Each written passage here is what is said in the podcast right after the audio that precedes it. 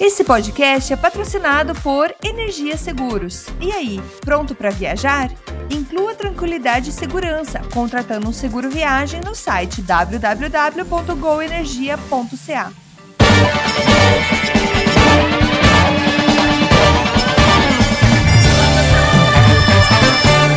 Saudações humanos e sejam bem-vindos de volta ao Canadá agora o seu podcast sobre política, economia e o cotidiano do Canadá, que fala das coisas como você quer ouvir.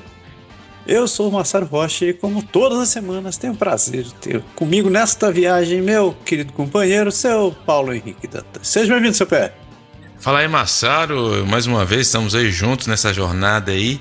E estamos nessa jornada a gente nunca pode esquecer nada, porque tem muita coisa para falar e por isso a gente tem que manter a memória melhor do que a do Biden, né? Porque o Biden, coitado, velho, o cara saiu um relatório lá dizendo que o cara, tudo bem, que ele não foi condenado dos, dos documentos que acharam lá, só que o, o cara que escreveu o relatório falou que o cara é um tiozinho, tá perdendo a memória, nem sabia quando o filho morreu. Aí o Biden ficou atacado, falou: não, vou fazer uma conferência de de, de imprensa para explicar para esses caras. Aí ele vai lá, tá falando na conferência que, pô, como o cara faz isso. Aí no final ele fala, inclusive o Sisi lá, o presidente do Egito, puta, o cara confundiu o presidente do Egito com o do México. Tudo que ele tinha que fazer para ajudar ele acabou complicando. Mas aqui a gente se complica sozinho mesmo, não tem problema não. Vamos que vamos. É isso aí. Programa de número 86. Estamos aqui gravando no dia 9 de fevereiro de 2024, cobrindo as notícias que foram é, foram e estão sendo notícia nesse, nesse grande norte gelado. E se você quiser contribuir para o nosso projeto, não se esqueça, você pode nos ajudar de várias maneiras. Uma, uma delas é dando seu joinha no, no nosso programa. Se você estiver ouvindo pelo agregador de podcast, se você estiver ouvindo no Apple Podcast ou então no Spotify, não esqueça de dar uma avaliação positiva para a gente. Cinco estrelas são sempre bem-vindas. Se você estiver no YouTube ou não, você pode ir, se inscreva no canal e dê um joinha pra gente. É, lembrando que por direito, por questões de direitos autorais, a gente não publica a última parte do programa no YouTube, mas você pode conferir é, o, o Sugar Shack e o Cabana Açúcar no seu, no seu tocador de podcast. Né? Então, o YouTube não gosta da nossa trilha sonora, então eu não posso mais. Isso aí. Então, sem mais enrolação, vamos para frente, tem muito assunto pra gente.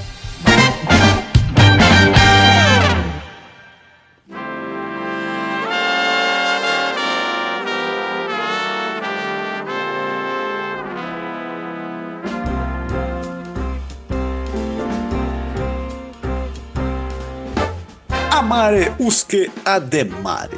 Então, você que é novo no programa, não se esqueça que o programa é feito em blocos e você pode conferir a minutagem direto no seu agregador de podcast, ou no YouTube, ou no nosso site, se você estiver ouvindo por ali.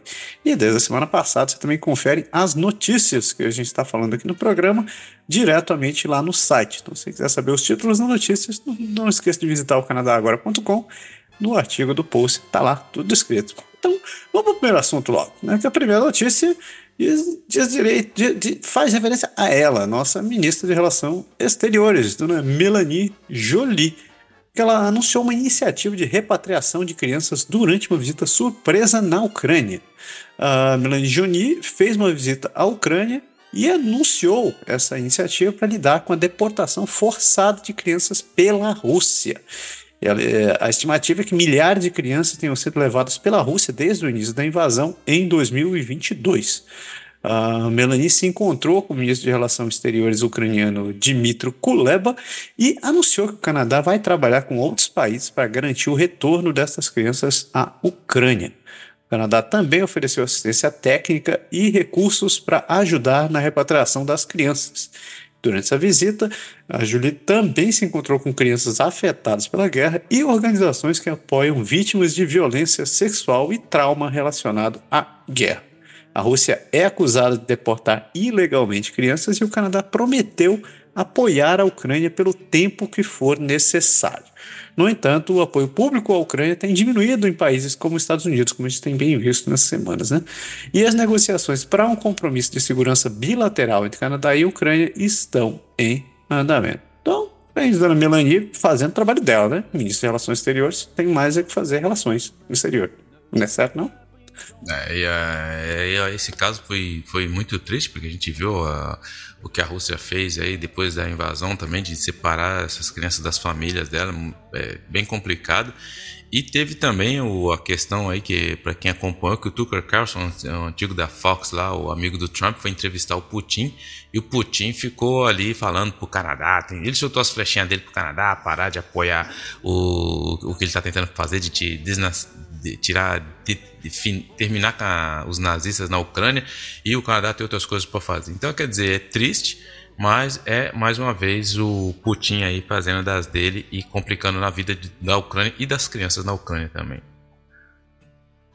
Os participantes da Comissão de Justiça uh, sobre a investigação da interferência estrangeira no Canadá, eles disseram que eles fizeram isso para manter os canadenses informados. A Comissão da Justiça, a comissária de Justiça Marie-José Hug presidiu a audiência de investigação pública sobre a interferência estrangeira nos processos eleitorais federais e instituições democráticas em Ottawa. Durante a primeira semana, a ênfase recaiu na necessidade de informar o público enquanto se lida com questões sensíveis de segurança nacional. A investigação visa examinar a alegada interferência da China, Rússia, Índia e outras. Eh, nações nas últimas eleições canadenses. A comissão enfrenta desafios sobre como conduzir a investigação de forma transparente sem comprometer fontes de inteligências e métodos secretos. Participantes da comissão, incluindo advogados de vítimas e acusados de interferência chinesa, instaram a comissária a superar obstáculos governamentais e divulgar informações publicamente. O ministro de Segurança Pública, Dominique Leblanc, comprometeu-se a cooperar para garantir transparência. No entanto, documentos sugerem que muitas informações podem não ser tomadas, é, tornadas públicas devido à preocupação com a segurança. Esse negócio da, da interferência dos países, a gente sabe na questão das eleições, mas é, aqui, por exemplo, no Quebec, tem a autoroute a, 25 que vai para o norte do Quebec, é, saindo aqui de Montreal, e tem a, uma empresa que chama A25. Que quando você pega uma ponte lá, eu esqueci, a ponte ela tem um pedágio. Só que como, como funciona o pedágio? O pedágio ele tem uma, uma câmera, você passa lá, ele tira a foto do seu carro, depois manda direto para sua casa. E aí você paga tal, beleza, um PT saudações. E a gente, e vira e mexe quando a gente vai acampar ou vai para aqueles lados, a gente pega essa ponte aí, às vezes o GPS manda a gente para aqueles cantos lá. E aí eu comecei. Eu, eu, não sei se todo mundo teve essa sensação, mas aumentou tanto o número de, de, de phishing, de fraude, de esquema, mandando pelo texto do celular, cara. É enorme a quantidade que a gente recebe de ligação. E aqui agora a gente está recebendo ligação com o número 514. Então você acha que realmente é do, do, do, Quebec quando você atende, ou é um chinês falando, ou é uma voz estrangeira, alguém falando, atenção, o seu, o seu cartão de crédito dá Visa. Tipo, mano, nem tem um Visa. Mas assim, e agora tem essa, estão mandando o texto da, assim, ah, você não pagou pagou a, o pedágio na 25, clique aqui. Eu falei, opa, ô irmão, aí não. Aí eu entro lá no site da 25, coloco minha placa, não tem nada. Mas assim, e descobri essa semana que esses. Descobri, né? Estão alegando essa semana que a empresa que está mandando esses, esses textos sobre a, essa empresa da A25 do, do, do pedágio é uma empresa russa, cara, que está tentando é, implicar aqui. Mas vamos ver no que vai dar isso aí. Você está de sacanagem, cara. Ainda no Canadá, os, o Partido Conservador está pedindo ao país que doe foguetes para a Ucrânia, mas nem todos estão prontos para essa batalha.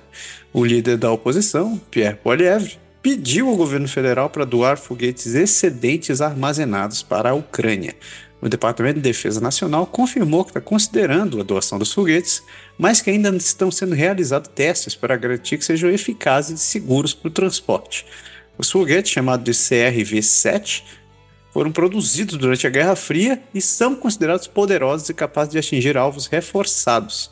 Os defensores da Ucrânia pediram a doação de 8 mil foguetes que ainda têm cabeças de guerra em boas condições, warheads, né? É o troço que explode. E o restante poderiam ser usados como peças de reposição. A proposta de doação é vista pela oposição como uma tentativa de desviar a atenção do fato de que os conservadores votaram contra a atualização do acordo de livre comércio com a Ucrânia no ano passado. Ah, é, Pés, essa história agora. E que história é essa? É, o, tá tudo muito complicado, né, meu? Mas assim, o, o, o problema é que é, existe toda uma, uma, uma estratégia política que está se colocando aí. A gente, eu não estou aqui fazendo política futurística, mas existe aí, a gente já está vendo vários indícios de que a coisa está pegando, tem para que uma eleição seja colocada aí do, do lugar em, é, no, na, no cenário canadense o mais rápido possível. A gente sabe que o, o, os conservadores eles têm bloqueado alguns alguns projetos porque eles falam que na, quando vai mandar dinheiro para a Ucrânia é por causa da emissão de carbono e aí eles cancelam. Então Aí o, os liberais usam isso para atacar os conservadores. E aí tem a questão que o pessoal do NDP já está querendo acabar com. Então, assim, tudo isso, é, assim, é, na minha opinião, é um. Estão colocando à mesa, sabe? Quando você está. Tá, vai ter eleição logo. Aí, tipo assim, o Trudeau, você pode ver que ele está muito mais agressivo. Quem acompanha o período de questão na Ottawa. Outro dia ele estava ele o Poliev trocando as farpas dele, aí o, o, o Trudeau mandou: É, por que, que você não fala logo que vai é, Make Canada Great Again? Ou seja, ele, ele sempre tomou cuidado para fazer referências não diretas ao, entre o Poliev e o Trump, mas parece que agora as luvas aí de boxe caíram e o, o couro vai comer. E o problema é que o. O, o, Canadá também tem essa questão do, do, dos foguetes, a gente já falou no, no outro episódio também, que o Canadá ele é muito bom para falar, mas muito fraco para fazer.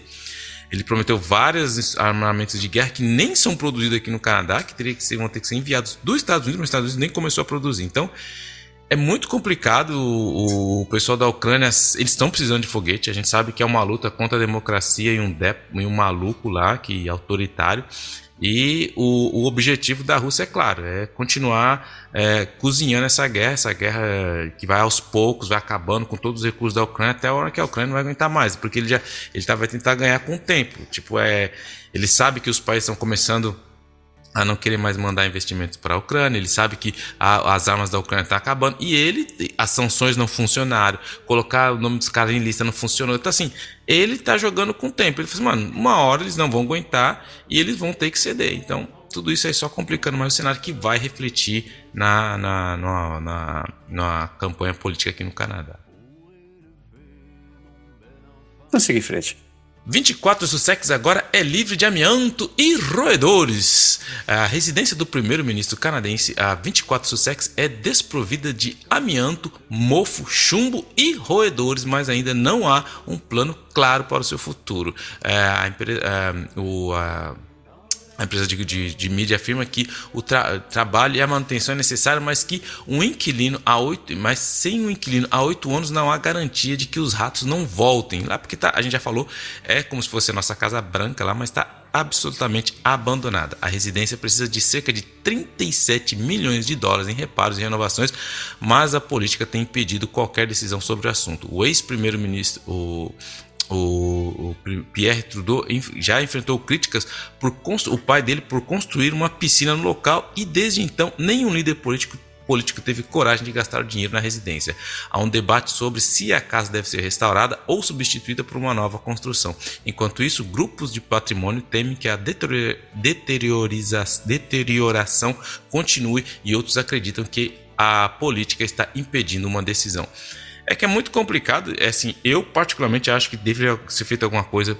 Eu sei que vai se gastar muito dinheiro, mas, cara, é o primeiro ministro do Canadá. Você não pode receber é, presidentes, líderes de outro país numa tenda de, de, de acampamento. Então acho que tem que ser feita alguma coisa, só que ninguém quer chegar, porque o primeiro que falar vai reformar, ele sabe que vai ser muito. O que os caras falam, tem que jogar no chão e fazer de novo. Só que quem vai ter coragem política de, no momento que a gente está vivendo, do jeito que a gente está vendo, é sondar as pesquisas, sondar as pesquisas, eles chegar e ter essa coragem. Ninguém vai ter. Então tá todo mundo empurrando com a barriga, então, não sei o quê. Mas é a casa do primeiro-ministro do país, cara. Não, não, é incrível você não ter uma, um lugar oficial onde mora o primeiro-ministro para receber autoridades internacionais. Mas eu sou a favor que tem que, por questões de patrimônio, por questões de, de, de toda a, a, a o procedimento que engloba ali a, a geopolítica deve ter alguma coisa muito especial feita nesse sentido. Tem valor histórico, né, cara? Na pior das é. hipóteses, tem valor histórico. É, o parlamento gastou quase 600 mil dólares em quartos de hotel de luxo que ninguém usou.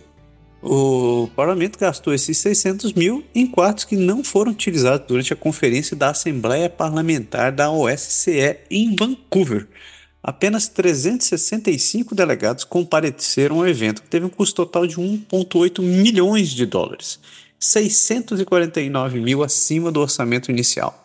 Alguns senadores questionaram os altos custos e o desperdício de dinheiro em um momento de dificuldades econômicas. a deputada federal Hedy Fry, que liderou a delegação canadense e defendeu a realização da conferência, explicou que a baixa participação e o aumento dos preços dos hotéis em Vancouver, em Vancouver foram alguns dos motivos para o déficit. Além disso, as delegações da Rússia e da Bielorrússia não compareceram devido às sanções impostas pelo Canadá.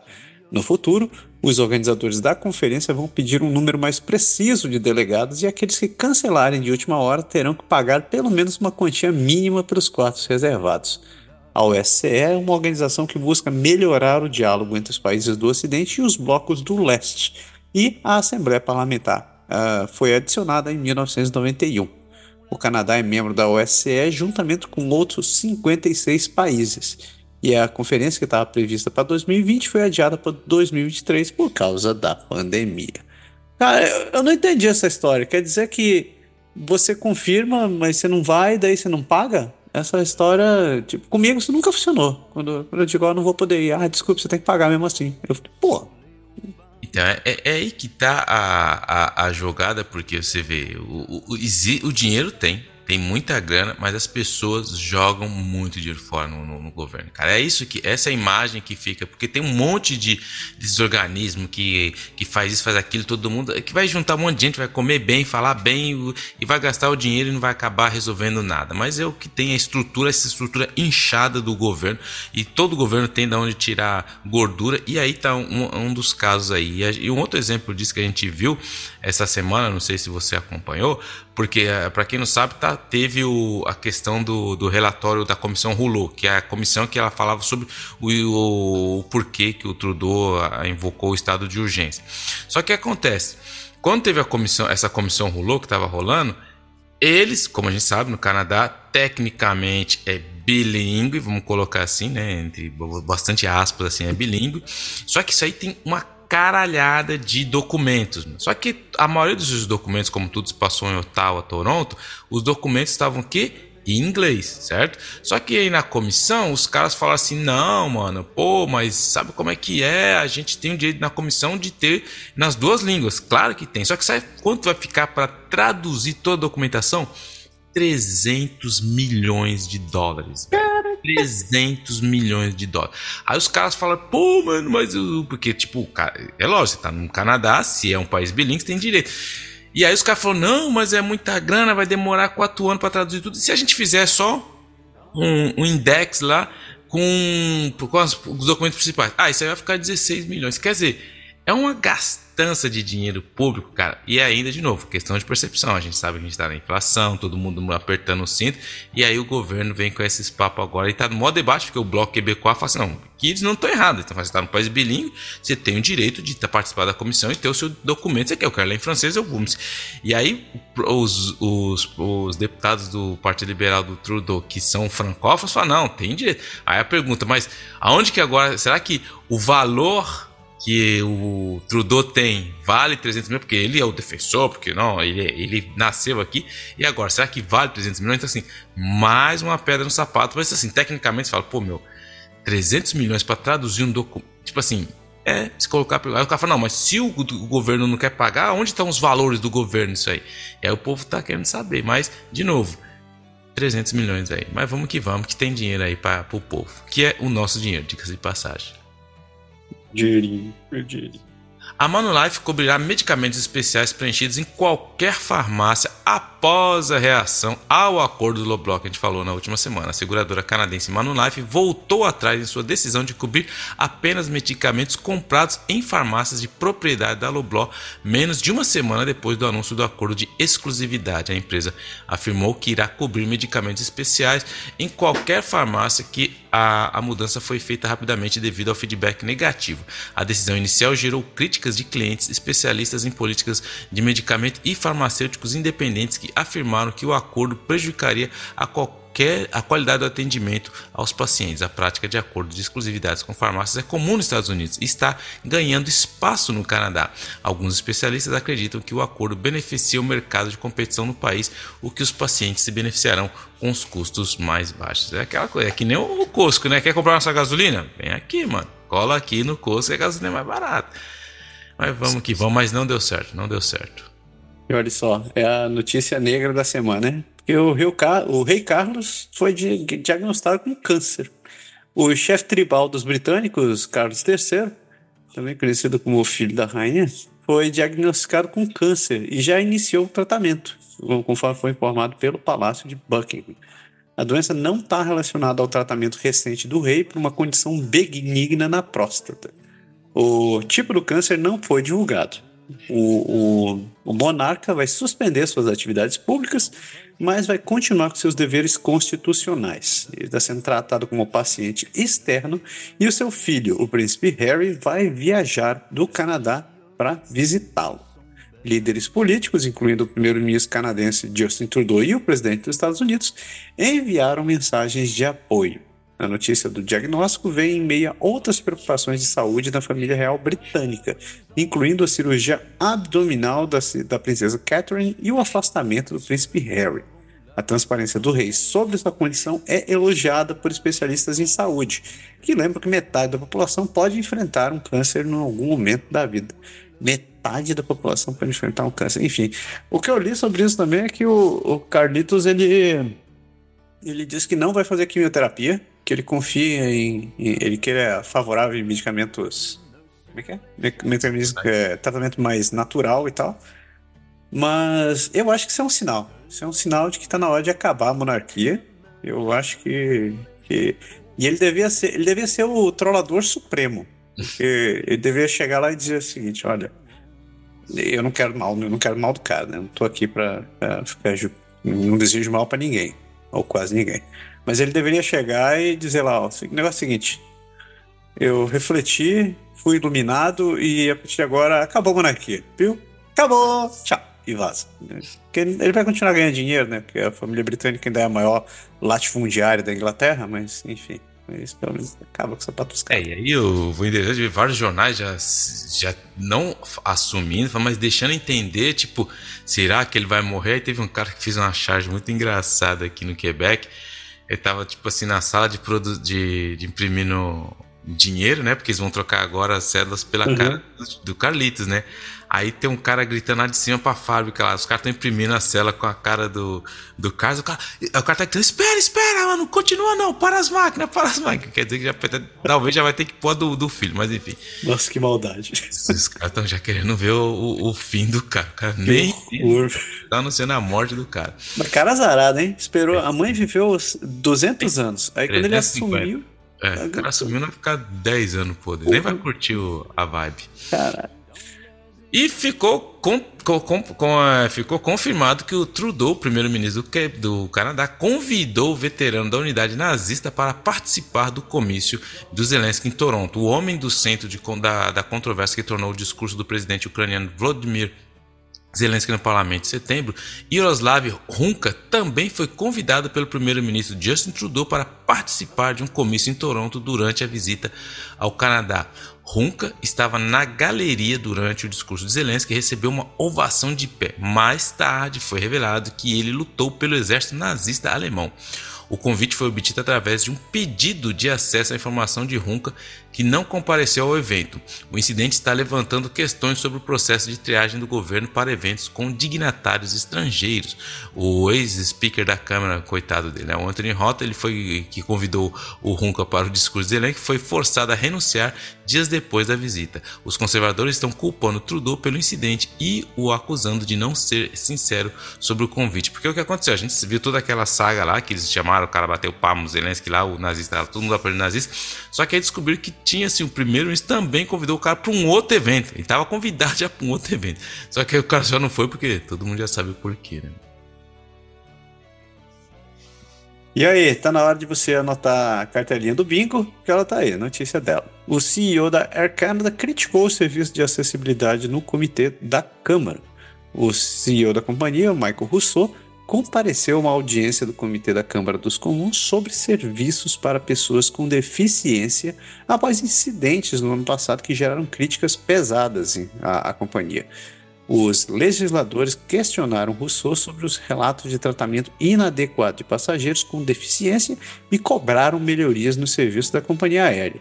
O CEO admitiu que a empresa comete erro, mas destacou medidas recentes para melhorar a acessibilidade, incluindo a formação de um comitê consultivo e a implementação de um programa que identifica passageiros que precisam de assistência. Além disso, a Air Canada está contestando uma decisão do órgão regulador de transporte do país que busca aumentar a acessibilidade para passageiros com deficiência. A empresa também prometeu medidas como treinamento anual para funcionários e a inclusão de dispositivos de mobilidade em um e em um aplicativo de rastreamento de bagagem. Os defensores da acessibilidade apontam falhas na legislação e na cultura corporativa da Air Canada, que permitem problemas persistentes para passageiros com deficiência. Um caso específico que chamou atenção foi o do Alessa de Virgílio, que teve o seu ventilador desconectado em um, em um, em um elevador e caiu, que caiu na sua cabeça durante uma viagem com a companhia aérea. De Virgílio afirma que permitir que passageiros tragam suas próprias cadeiras de roda a bordo dos aviões ajudaria a evitar esses problemas. Cara, é, o que me surpreende dessa história é que o Canadá ele é sempre assim, o Canadá, o Canadá, o Canadá e o canadense em geral, ele é orgulhoso da sua carta de direitos e que abre é, toda, essa, toda essa oportunidade de igualdade para todo mundo, indiferente de credo, cor, religião, é, opção sexual, etc, etc. Mas falha desgraçadamente nessa parte de acessibilidade, ainda mais com uma empresa que, que todo mundo sabe que é, é. que é basicamente suportada pelo governo. Só existe hoje em dia porque tem subsídio governamental, pela, pelo nível de incompetência que, que eles têm, eles eh, provavelmente não estariam funcionando ainda no dia de hoje. E o cara admitir isso, essas ações, as ações que ele falou aqui são, são de todas elas, a única que faz algum, algum valor, de fato, é essa questão da inclusão dos dispositivos é, de mobilidade. Mas só isso, só isso. Não tem, assim, o mínimo, o mínimo é, essa história de que ah, agora vamos ter treinamento pro pessoal. Cara, você tem uma equipe inteira. Você, claro, tem todo o pessoal de, de, de operações e tal, mas o pessoal que fica a bordo e o pessoal que fica em atendimento de solo, é eles trabalham diretamente com o consumidor. Qual é a empresa hoje em dia que se preza ter um nível de atendimento com o consumidor que não tem sequer um, um tipo de treinamento, treinamento regular para os funcionários a respeito de, de, de inclusões de pessoas com, com portadores de deficiência? Eu, eu acho um absurdo a, a, a, algumas posturas da Air Canada. Essa foi, assim, tá, tá no top top de muitas delas. É Canadá, não tem nem o que dizer. E continuando, bom, falando em não ter o que dizer dele, nós temos o que dizer, porque ele voltou. O próximo. Eu sei que tem gente que não gosta, esses caras acho que os caras os cara escutam e falam assim: puta lá, vem um pé de novo com esse cara do PRF. Pierre Poilievre, que ele defende a primeira-ministra de Alberta sobre as políticas de transgênero. O líder do Partido Conservador próximo primeiro-ministro do Canadá, Pierre Poilievre, defendeu a abordagem da primeira-ministra de Alberta, Daniela Smith, em questões transgênero, acusando o governo liberal e a mídia de demonizá-la. Poilievre criticou a intervenção do governo federal em assuntos provinciais e destacou políticas de Smith, como proibição de cirurgia de transição para menores de 17 anos, restrições a bloqueadores e terapia hormonal para menores de 15 anos. A discussão sobre essa política foi rotulada como desinformação. Grupos conservadores que apoiam a política é, enquanto, uh, pela política, enquanto LGBT+, defensores dos direitos trans e associação médicas de Alberta as condenaram. O deputado do NDP, Blake de, eh, de pediu a retenção de financiamento se Alberta negar acesso a esse serviço enquanto profissionais de saúde aceitaram sobre, uh, sobre potências, cons, potenciais consequências para jovens com disforia de gênero. A Sociedade Canadense de Pediatria enfatizou a importância da capacidade de compreensão dos jovens para receber intervenção médica e afirmação de gênero. Teve o, o, o nosso grande amigo Pedro T. Jr., que a gente falou no, no, Twitter sobre isso, que ele falou assim: ó, o PE pode até concordar com a decisão da Daniela Smith nas questões dos transexuais, mas com certeza, se tem algo que ela desprezou nesta tomada de decisão, é qualquer dado científico, uma vez que ela é compro, comprovadamente anti-ciência. E de novo, estou de acordo com ele. Eu falei, eu estou 100% de acordo com você, porque a Daniela Smith é, um jogo político. Agora, colocando a parte, as piadas. Colocando, a gente brinca muito aqui, às vezes as pessoas levam a sério demais o que eu digo, mas, hum, enfim, se vocês não entenderam é, muito do que eu digo, é piada. É, tem muito sarcasmo. Mas, enfim, tirando o sarcasmo de lado, existe um jogo político. É um jogo político muito claro. Primeiro, porque da maneira que o Poliev e a Daniela Smith colocam isso aí, parece que os médicos estão dando esses bloqueadores como se fosse tic-tac para cada criança que vai no hospital. Não é isso, cara. Não é isso que acontece. Primeiro, que o número de, de crianças que estão fazendo transições não, não, não é ato, não é assim que acontece. Só que aqui é um jogo político. Por que, que é um jogo político? Eu vou explicar. Porque Todo mundo sabe que nós estamos à beira de uma eleição aí federal, certo? Então, quando nós estamos à beira de uma eleição federal, qual que é o, o, o grande jargão do Poliev? Todo mundo sabe, ele fala duas palavras. Tá frio? A culpa é do Trudeau. Ah, nossa, o tempo hoje está quente. É tudo para ele é culpa do Trudeau. Mas o que ele tem usado e enfatizado fortemente? A questão da inflação, porque é uma questão que toca no bolso de todo mundo. Só que todo mundo sabe que o Trudeau, do outro lado, a estratégia dos liberais é o seguinte: os liberais estão esperando o mais que eles podem para lançar uma eleição, por quê? Porque a, o cálculo deles é que a economia vai começar a entrar nos eixos, a inflação está dando reações de que ela está reduzindo, o Banco Central parou de levantar as taxas, então tudo indica que se a gente esperar mais ou menos um ano e meio, dois aí, as coisas vão voltar ao normal. E se as coisas vo não voltar ao normal, vão ficar menos complicadas do que estão.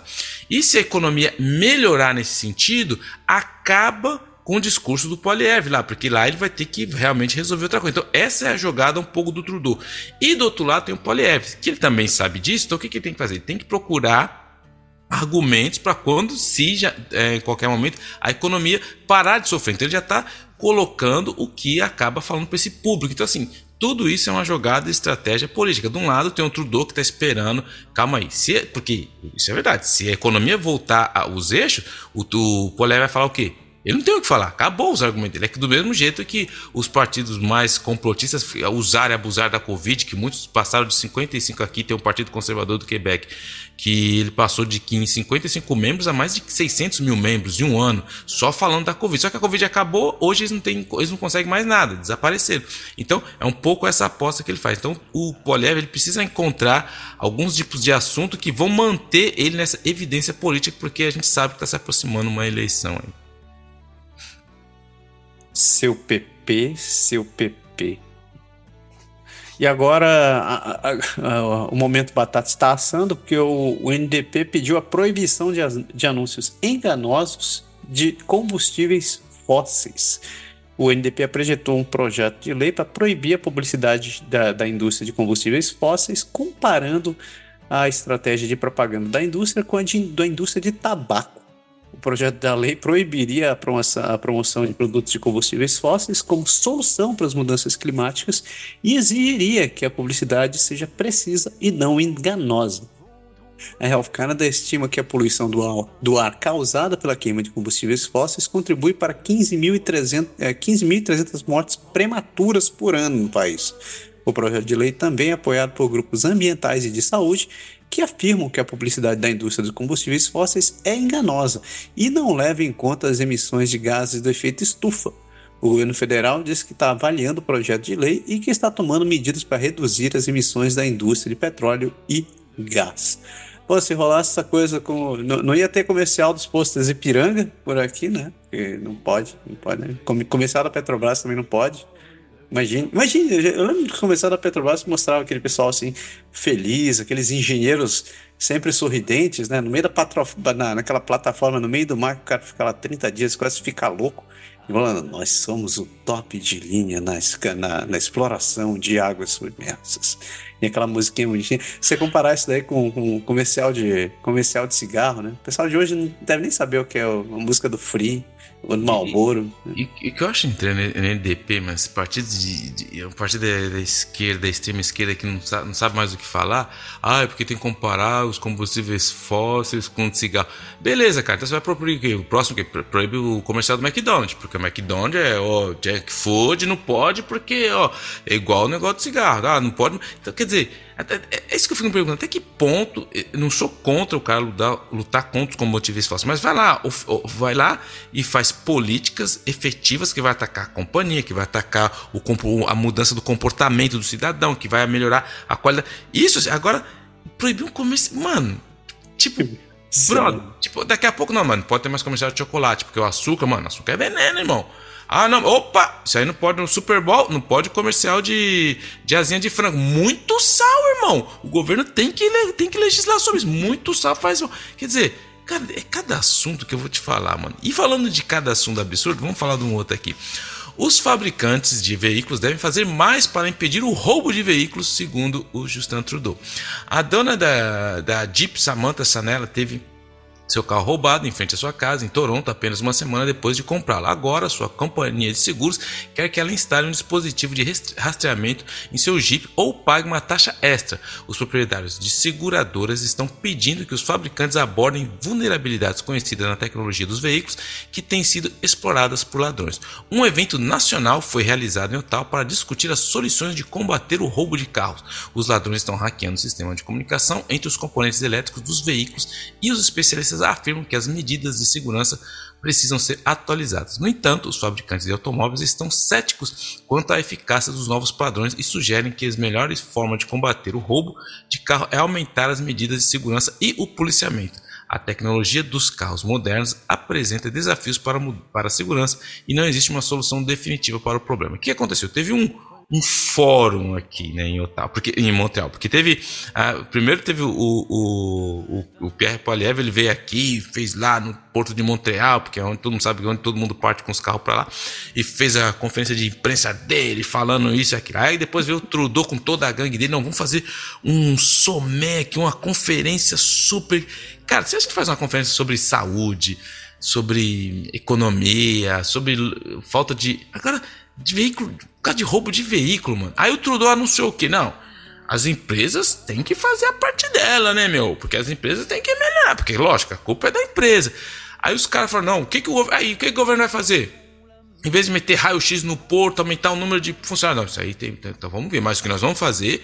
Nós vamos proibir que comprem-se esses dispositivos na, nas. Porque, tipo, cara, o, o, mostrou o relatório que é coisa que você compra na, na Amazon, cara, e você é a coisa que os caras estão usando para clonar a chave e roubar carro. Ele vai proibir isso. Véi, você acha que realmente o cara que é a quadrilha que rouba carro, você falou, ah, não, não vende mais na Amazon o cara não vai mais comprar. Não, agora beleza, agora estamos. Tipo assim, é o tipo de coisa que eu falo, mano. É duro, velho. É duro porque não tem jeito. É, é, e uma coisa que o, o, os especialistas falam, não só o polié, porque o pessoal fala, ah, eu não tô. Eu, o, os especialistas falam que as penas aqui no Canadá são muito leves. Porque o cara, o cara sabe que por um roubo de. Porque o ponto, o roubo, primeiro, as penas são leves, os caras utilizam menores, e todo mundo sabe que a polícia não tem tempo de ficar é, indo investigar tudo esse tipo de coisa. Então o que, que o cara faz? O cara vai lá, vai fazer, assim, mano, vamos ver. O cara não tem como ele agir em todo lugar. Então, assim, enquanto não se mudar a mentalidade, porque o, o, o, o, o problema maior é esse.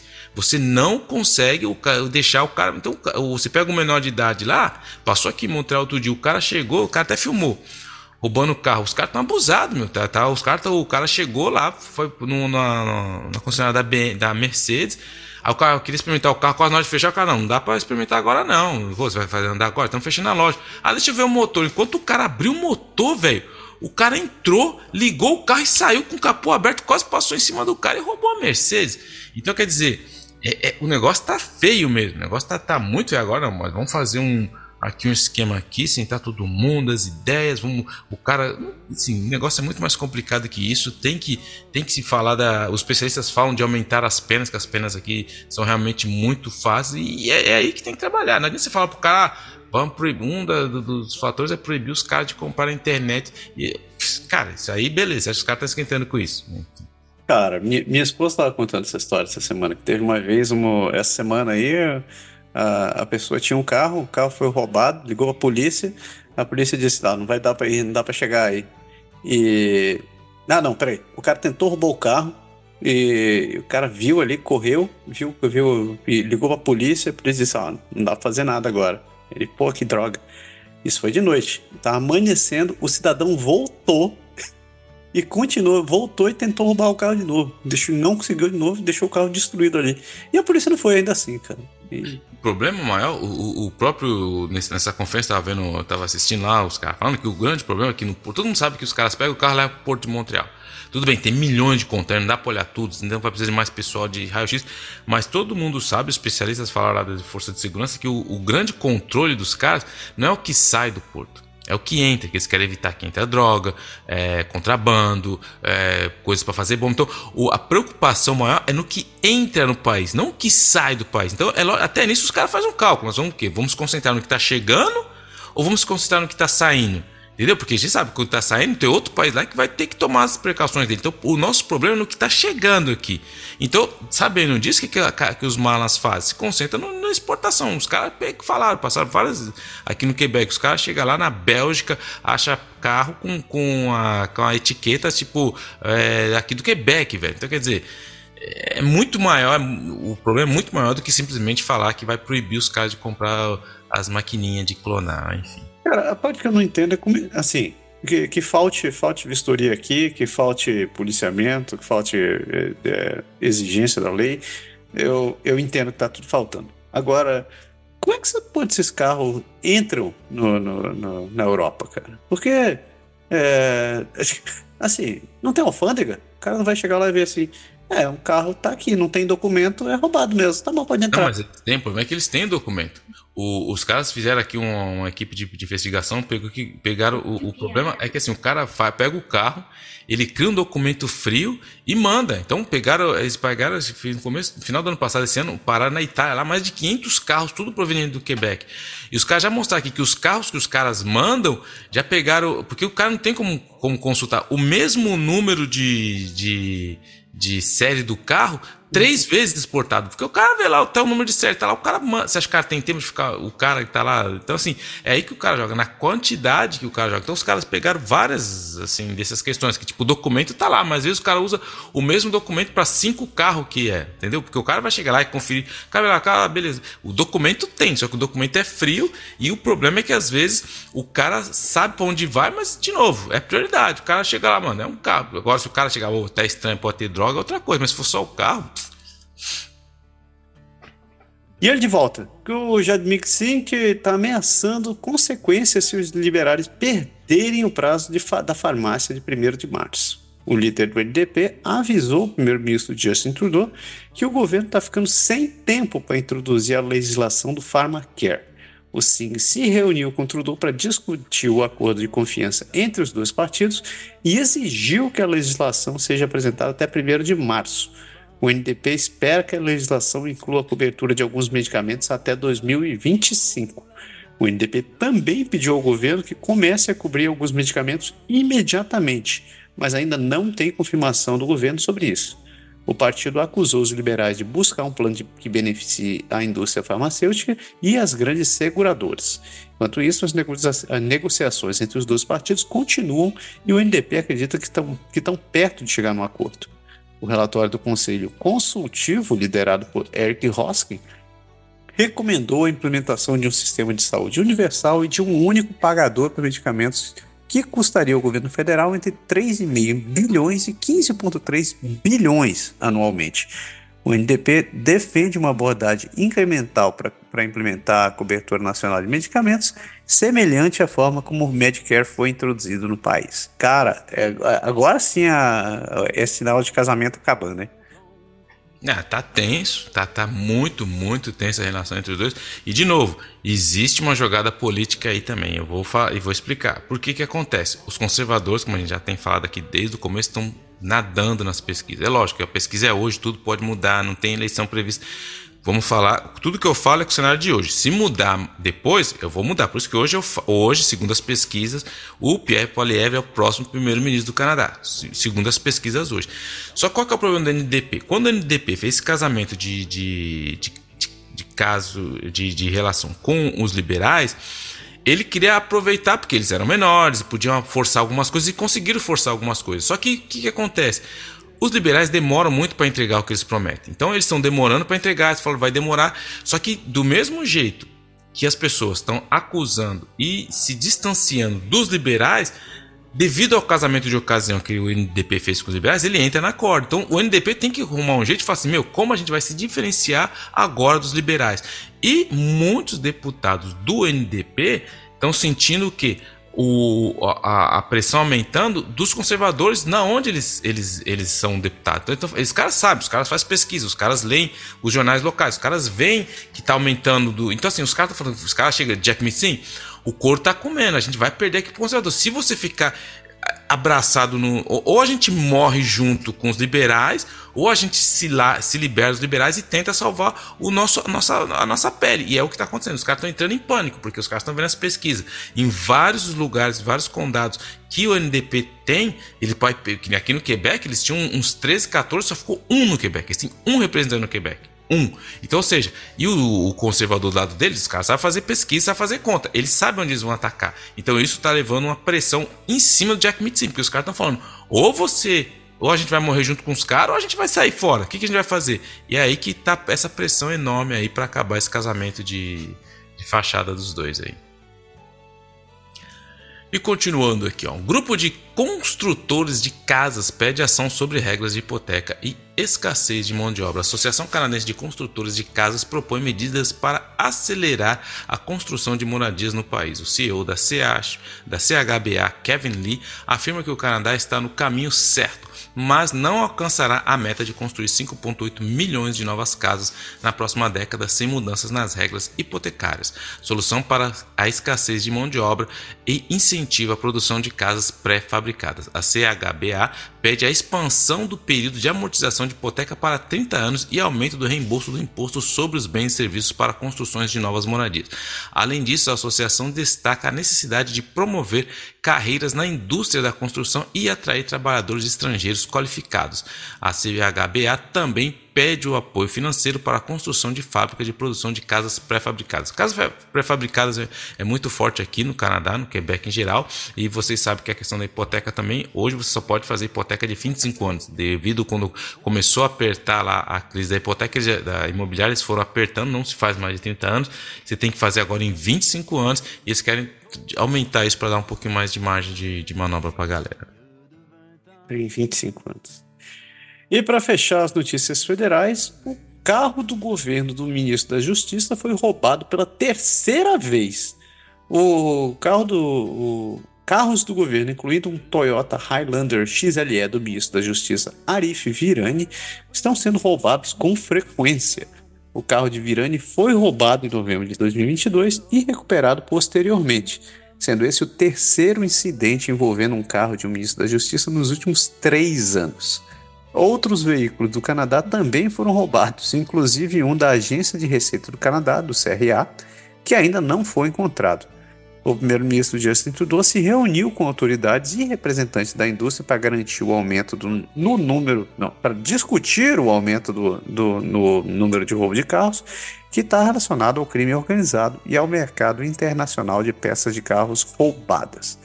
Cara, eles não respeitam nem o carro do, do governo, velho. É, é assim, é, é chegando assim. É, é, é, praticamente você passar na frente do guarda, botar, baixar a calça e cantar lá, assim. Esse cara. É o que tá acontecendo, mano. É, é, o, é o nosso mundo atual aí na, na nossa, nossa boa e velha. Nossa boa e velha Canadá. Os caras respeitando nem o carro do ministro. Imagina o nosso. Imagino, nossa, eu quero ver quando começaram a roubar carro da polícia. Aí sim. Mandar uma notícia desse pro, pro cara que é da Rotan, ou então do grupo Tigre, assim, dizer, olha só, estão roubando carro da polícia. Os cara, é capaz de ter uma missão, uma missão voluntária, os caras. e assim a gente fecha nossas notícias federais e a gente começa nossa, nosso giro pelo país passando pelo território de Nunavut, pelas províncias de British Columbia, Alberta e Saskatchewan. Segura aí que a gente já volta.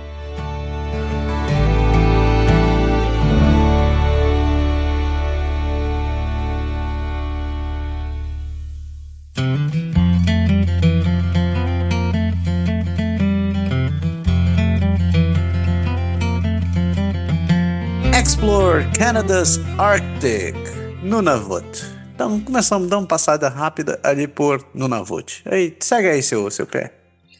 Dezenas de atletas de Nunavut estão no limbo do passaporte à medida que os Jogos de Inverno do Ártico se aproximam. Entre 50 e 70 atletas de Nunavut correm o risco de perder os Jogos de Inverno Árticos no Alasca devido ao atraso na obtenção de passaportes. Os jogos exigem, exigem, passaportes válidos para cruzar a fronteira entre o Canadá e os Estados Unidos apenas cinco semanas antes do evento. Cerca de 25% dos 291 atletas de Nunavut ainda aguardam o processamento de suas solicitações de passaporte. Muitas solicitações foram devolvidas devido a erros menores, especialmente para aqueles que, para quem o inglês é a segunda língua. O chefe da missão da equipe expressou sua decepção e destacou que nenhum esporte em equipe corre risco de não competir por falta falta de jogadores. A questão foi discutida na Câmara dos Comuns e o, o deputado Laurie Idut destacando os desafios enfrentados pelos atletas de Nunavut na obtenção dos passaportes. Mano, se para conseguir um passaporte, velho, só pra gente dar um rolezinho aqui, que tá tudo certinho, mano. Imagina, porque já lá tudo é mais difícil, tudo é mais caro, tudo é mais longe. Imagina, os caras não conseguem nem. Mas beleza. Mas nós vamos, mas nós vamos impedir ou vamos acabar com o roubo de, de carro aí com a sua tecnologia. Isso vai. Vamos, vamos sim. E agora descemos, descemos em direção a Beautiful British Columbia. A primeira notícia é que o ministro da província é criticado por comentários sobre o Oriente Médio antes da criação do Estado de Israel. A ministra de British Columbia está enfrentando críticas por comentários sobre o Oriente Médio antes da criação do Estado de Israel. Celina Robbins, ministra da Educação pós-secundária, está sendo pressionada a renunciar por suas declarações sobre o conflito entre Israel e Hamas em Gaza, que especialistas dizem perpetuar narrativas coloniais prejudiciais que ignoram a história das pessoas da região. Em um painel de autoridades judias, Robson se referiu à área de Israel como foi, é, é, se referiu à área onde Israel foi criado como um pedaço de terra ruim com nada. Ela se desculpou posteriormente por seus comentários, mas críticos dizem que eles desconsideram as pessoas que viviam na região antes da criação do Estado em 1948, incluindo palestinos, muçulmanos, cristãos e judeus. A Robson também está enfrentando acusações de interferência política por ter expressado sua opinião sobre a demissão de uma instrutora de uma faculdade de Vancouver que elogiou a invasão do Hamas a Israel. O primeiro-ministro de British Columbia expressou sua decepção, eh, sua decepção com os comentários da Robson e disse que ela tem um trabalho a fazer para reparar a situação. A pedidos para que ela renuncie do seu carro. Cara, a ministra da Educação disse que Israel era um pedaço de terra ruim com nada. Cara, que, o que, que eu vou falar nessa altura do campeonato, cara? É, as pessoas. É, é, tinha um. O, quem gosta de política americana tem um. Eu, eu, li muito sobre a biografia do Abraham Lincoln e ele tinha uma parte que ele chamava do. Como é que ele chamava? É, Fire Letters. Ele, quando ele estava muito puto com alguém, cara, ele escrevia cartas, tipo, pra general, que tava dando mancada na, na guerra da Sucessão. Mas só que muitas dessas cartas ele não foram descobrir anos depois.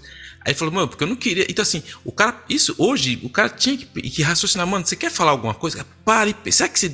Hoje é tudo muito rápido, é muito, muito dinâmico. Como que você não é capaz? Você, você não é um, um, um Zé qualquer da rua, você é um ministro, você tem um, uma, um poder político.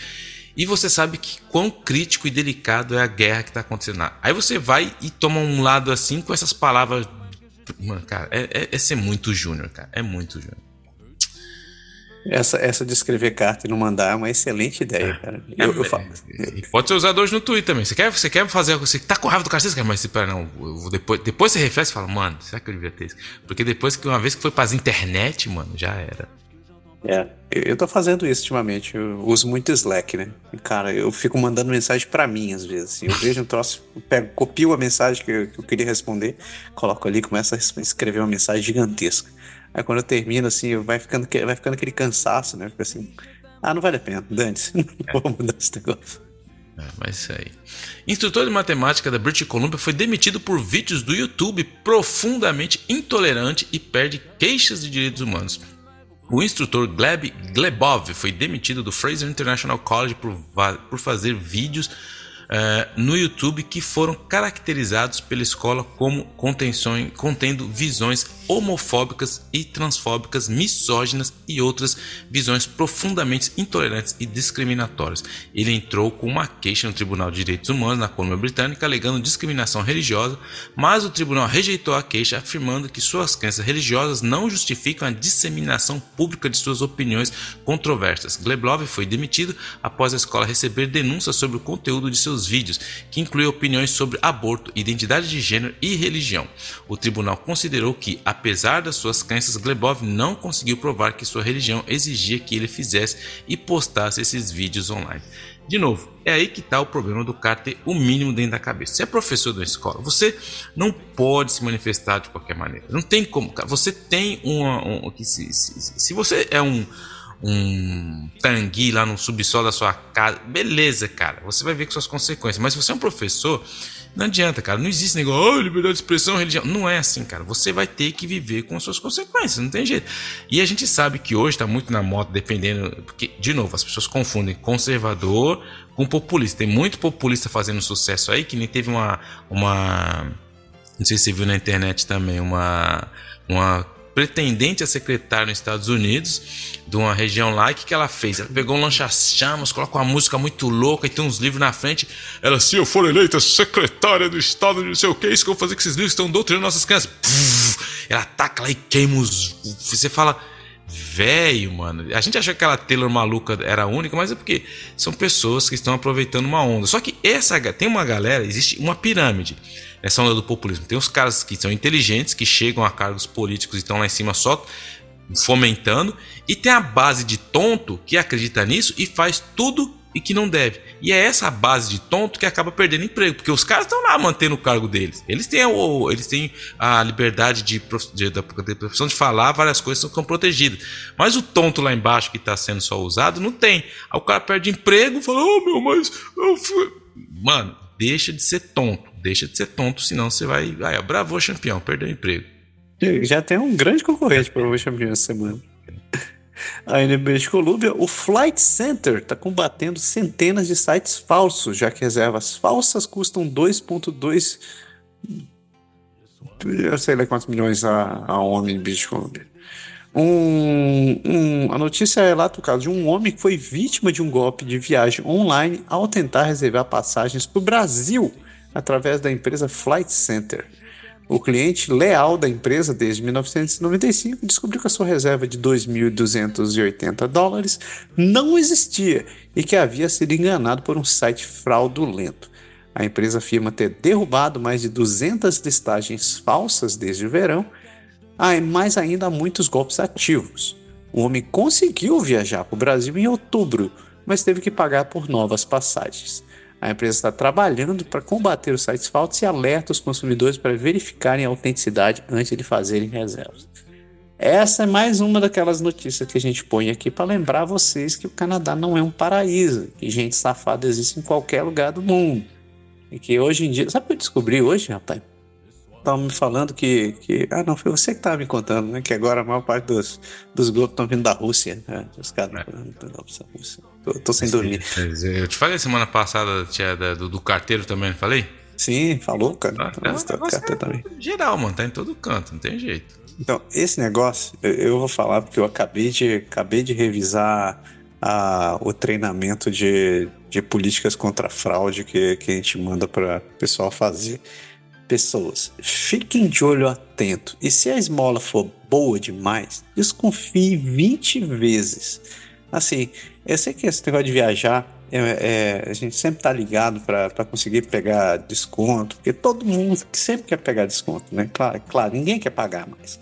Então, você não, tá, não tem nada de errado com isso. Mas desconfie, principalmente quando você vê um site que você nunca viu na vida assim, vai lá, ah, você compra diretamente pelo uh, flype.com. Você, pô, o FlyPE tá dando passagem pro Brasil por 300 dólares, pô. A Air Canada tá cobrando 1.500. Eu vou voar com o FlyPE. Aí você compra tudo por ali, uhum. você vai lá, termina a compra e chega lá e dá os dados direto pro site do FlyPE. Cara, desconfie muito dessa empresa. Se você nunca ouviu, pesquise, verifique. Tem informações que você pode, você pode validar se essa empresa existe, se, se, ela, é, se ela tem número de registro tá ficando cada vez mais difícil para você ficar, você identificar se o troço é fraudulento. Então, é só pesquisando, é só tentando se informar. Então, e aí começa pelo, pelo seu posicionamento. Duvide. Não confie em nada de primeira vez. Se você não conhece o lugar, duvide. E mesmo lugares que você, que você está acostumado a comprar, certifique-se que é de fato aquele lugar. É muito fácil você fraudar um site hoje, é muito fácil você, você simular uma interface hoje em dia. Então, duvide. Vídeo de ratos nas redes sociais no centro de Vancouver renova debate sobre controle de pragas. Um vídeo de, de um grande grupo de ratos perto da estação do metrô Burrard, no centro de Vancouver, levantou preocupações sobre o aumento de pragas regi na região e um debate sobre se as mudanças na regulamentação em torno do veneno para ratos na província estão contribuindo para o problema. O vídeo foi postado no site de discussão online Reddit, gerando vários comentários sobre o aumento da população de roedores em diferentes partes de Metro Vancouver. Segundo especialistas em controle de pragas, houve um aumento de, chamadas em serviços para ratos nos últimos dois anos, possivelmente devido à proibição de alguns tipos de veneno para ratos em janeiro de 2023. No entanto, ainda não há dados suficientes para determinar se essa proibição está diretamente relacionada ao aumento da população de ratos. A cidade de Vancouver recebeu mais de mil relatos de ratos em 2020 e 2021, mas esse número inclui menções de ratos, camundongos e outros roedores. A cidade afirma que monitora de perto esses relatos e os aborda caso a caso. O Ministério do Meio Ambiente da British Columbia defende a proibição de certos venenos para ratos, afirmando que eles representam um risco sério para crianças, animais de estimação e a vida selvagem. Em vez disso, eles recomendam métodos de prevenção, como limpeza de atrativos para ratos e o uso de armadilhas. Os especialistas de controle de pragas concordam que a proibição os forçou a adotar novas formas de lidar com os roedores, mas ainda é possível controlá-los com métodos alternativos. Você, é fã de, de Donks também, velho? Cara, eu odeio bicho, mano. o coração peludo do pé falando sobre O único rato que eu, que eu dou uma tolerada é o Mickey, mano. Não, e o Splinter. O Splinter é gente fina, porque ele é da ninja. Só. Os dois são os ratos que têm meu respeito. E a última notícia de Colombo Splinter, eu tô rindo ainda. A última notícia do, do British Columbia um lago poderia apontar para as origens da vida na Terra. Um lago de British Columbia pode apontar para as origens no planeta. O lago Last Chance, que nome para um lago? O lago Last Chance, localizado a 150 km de Kamloops, tem os ingredientes certos para a formação da vida, incluindo altos níveis de sal, minerais vulcânicos e uma alta concentração de fosfato cientista da Universidade de Washington descobriu que o lago pode ser um berço da vida, onde a vida pode ter surgido espontaneamente bilhões de anos atrás. A teoria do pequeno lago quente, como é chamada, de Charles Darwin, é confirmada pela presença desses componentes no lago. A equipe de pesquisa visitou o lugar em diversas estações e descobriu que ele congela no inverno e seca no verão, enquanto a concentração de fosfato é mais alta. Os estudos anteriores sobre a, vida, uh, sobre a origem da vida também foram realizados em British Columbia, sugerindo que a vida pode ter se formado de maneira semelhante em outros planetas. Isso pode significar que as condições para a formação de vida não são tão incomuns no universo. Ah, é? A vida começou no Canadá. É, sabia, mano. Não tinha a menor dúvida disso. Precisa vir pra cá. E aí o Maple Syrup foi o primeiro recurso que nasceu da vida. Foi isso que, foi que sustentou as pessoas por milênios. Os primeiros protozoários. Seiva da vida, é. A seiva da vida é o syrup. seiva da vida. Suba o morro, pé. Alberta! Oh, mano, chegamos em Alberta, mano. Wild Rose Country, a terra da futura primeira-ministra do Canadá depois do Poliev. Eu mereço. A Epcor suspende a proibição de uso não essencial de água em Edmond, na região da capital. A empresa de serviço de água Epcor levantou a proibição de uso não essencial de água, a gente já falou semana passada, após completar reparos críticos na planta de tratamento de água.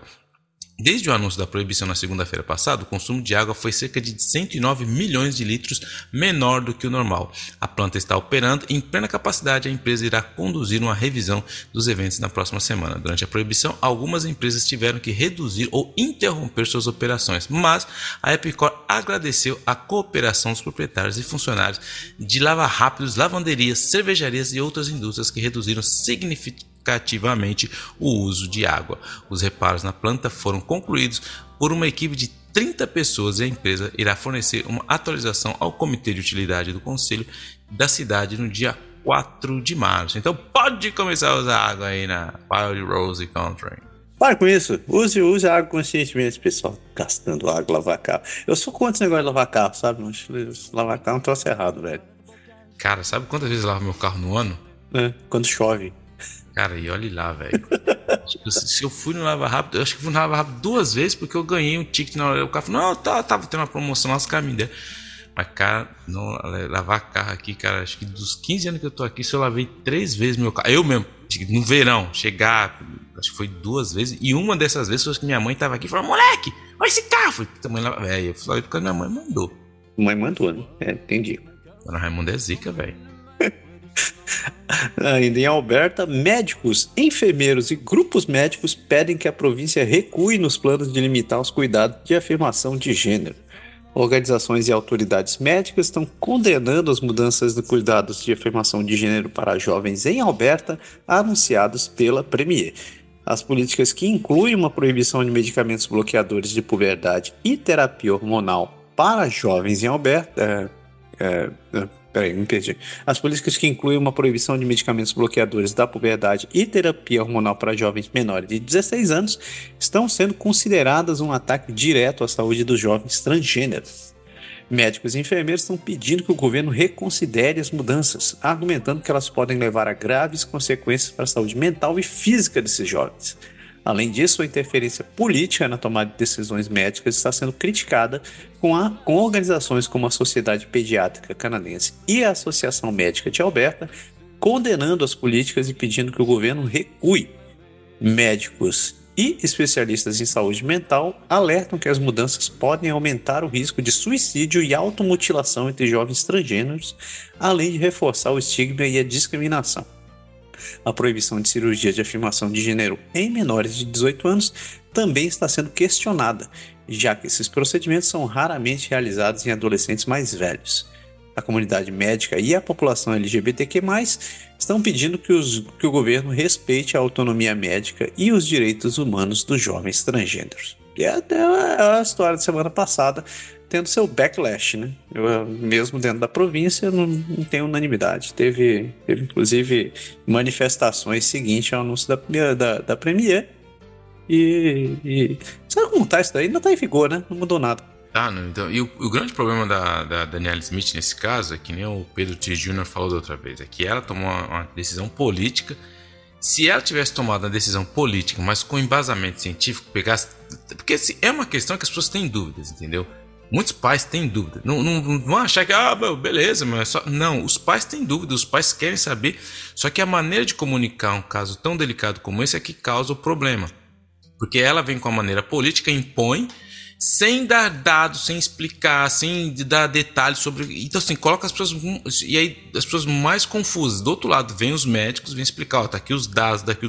Então, isso necessita um debate aberto, sem polarização, para ambos os lados. Os pais têm dúvida, então traz os médicos, traz os E não precisa trazer só médico, que é. Porque todo mundo sabe que todo mundo tem um certo viés. Nem falar que, ah, mas tem sim.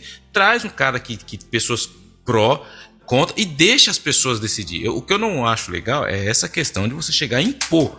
Não vai ser assim porque eu acho que é assim. Não, não pode ser assim. Entendeu? Como eu falei semana passada, eu estou a favor dela, mas eu estou a favor da questão política. Ela tá, tá jogando, um, é um contexto político, ela está jogando as armas dela, é uma estratégia política. Porém, o erro dela é esse, não ter o embasamento científico necessário para a discussão. Porque, lógico, quando você chega lá e joga isso no ar assim, É lógico que a comunidade médica vai chegar e, e se opor. E eles vão se opor com dados, porque, lógico, são cientistas. E aí como que fica? E é isso que pode enfraquecer do outro lado. Que nem o, Poli, Poliev quando falou, falou assim, não, ele, ele ficou meio, todo mundo queria uma reação dele, porque o, Tru, o Trudeau quer colar a, a Smith no Poliev. Fala, tá vendo? Aí, ó, tudo eles são contra isso. Só que do outro lado, o Poliev tá falando, não, mas a província, educação, saúde, é de responsabilidade da província. Ela tem então assim, é um jogo político que está instalado aí, só que ela do lado dela faltou esse quesito. Você pode ser contra, você não tem nenhum problema de ser contra, mas desde que você dê dados, argumentos e você explique. Simplesmente falar assim: "Ah, eu não quero, eu sou a chefona daqui", é isso que é o problema. É onde a casinha cai. É infecções bacterianas graves que causam pneumonia, meningite e estão em ascensão em Alberta. Especialistas estão observando de perto o aumento de casos dessa doença potencialmente fatal causada pela bactéria Streptococcus pneumoniae, que geralmente ocorre após infecções virais. Bactéria, as bactérias podem vir no trato respiratório sem causar sintomas, mas em casos mais graves podem causar pneumonia, meningite e sepsis. Os dados provinciais mostram um aumento nas, nas hospitalizações e mortes por doença de pneumococcus cócica invasiva, especialmente em crianças e idosos. Os especialistas acreditam que o aumento de casos pode estar relacionados aos surtos virais recentes como a influenza e o RSV, e a queda das taxas de vacinação infantil. Novas vacinas estão sendo desenvolvidas para ajudar a controlar a doença, mas ainda há muito a ser feito para controlar a doença pneumocócica na comunidade. Tá louco, velho. Essa, essa história de streptococcus, essa altura do campeonato. E pneumonia ainda, cara. Putz, nessa época do ano, não ajuda nada. E ainda, em Alberta, a polícia de Calgary diz que cartões de visita são entregues com amostras grátis de cocaína. A polícia de Calgary tomou conhecimento de alguém distribuindo cartões de visita na véspera de Natal, depois deles terem sido entregues a frequentadores de um cassino local. O, a polícia acusou um homem de tráfico de drogas depois que ele supostamente distribuiu cartões de visita, supostamente tráfico de drogas, supostamente distribuiu cartões de visita com amostras grátis de cocaína em Calgary. Os oficiais, os oficiais que patrulhavam o cassino no centro da cidade ficaram cientes dos cartões na véspera de Natal, depois dele terem sido entregues aos frequentadores. A polícia diz que os cartões tinham o nome que o acusado usava como pseudônimo e pequenos sacos com amostra de cocaína anexados. Os investigadores iniciaram uma investigação em janeiro e no, fim, é, no último final de semana, os oficiais revistaram um veículo e recuperaram quase 60 gramas de cocaína divididas em mais de 50 sacos plásticos, uma balança digital, dinheiro e cartão de visita. Um homem de 30 anos foi acusado de dois crimes de tráfico de substâncias controladas, um crime de posse com intenção de traficar e três crimes de posse de produtos uh, de crime no valor de menos de 5 mil dólares. Cara! Bravo, campeão. Tá difícil essa semana. Vai dar o cartão, tá ok, o que vem daqui, ó, meu. Eu sou, eu sou o cara da, eu sou o cara da cocaína, tá aqui meu cartão, você pode falar comigo se precisar. Você, como é que é? Senhor cocaína a seu dispor, seu criado. Um abraço. Mas eu falava. Cara, que horror, velho. E fecha, fecha em direção a Saskatchewan aí, velho. Polícia de. Ca... Ah, ah, vamos. Ah, caça... Não, vamos abrir Saskatchewan, né? Vamos. Vamos. Vamos, vamos ah, começar. É? Ah, abrir Saskatchewan, não fechar. Abrir com a, a Lane of Living Sky. E é pra vocês aí, os, os, amadores dos bichinhos peludos, aí os pets, nem os não peludo também, né? Porque tem aquele gato feio que não tem pelo lá, que não sei como chama o nome, não sei como o cara pega um gato daquele, mas enfim. Conheça o simpático resgatador de animais amador que está salvando animais vadios em Regina. Matthew Wesley é um homem de Regina que se tornou um voluntário acidental de resgate de animais, ajudando a salvar centenas de animais na cidade. Ele usa redes sociais para encontrar e ajudar animais perdidos ou abandonados, e muitos deles são devolvidos para os seus donos ou levados para a sociedade humanitária. Wesley também já adotou vários animais que resgatou, incluindo uma gata presa no capô de um carro.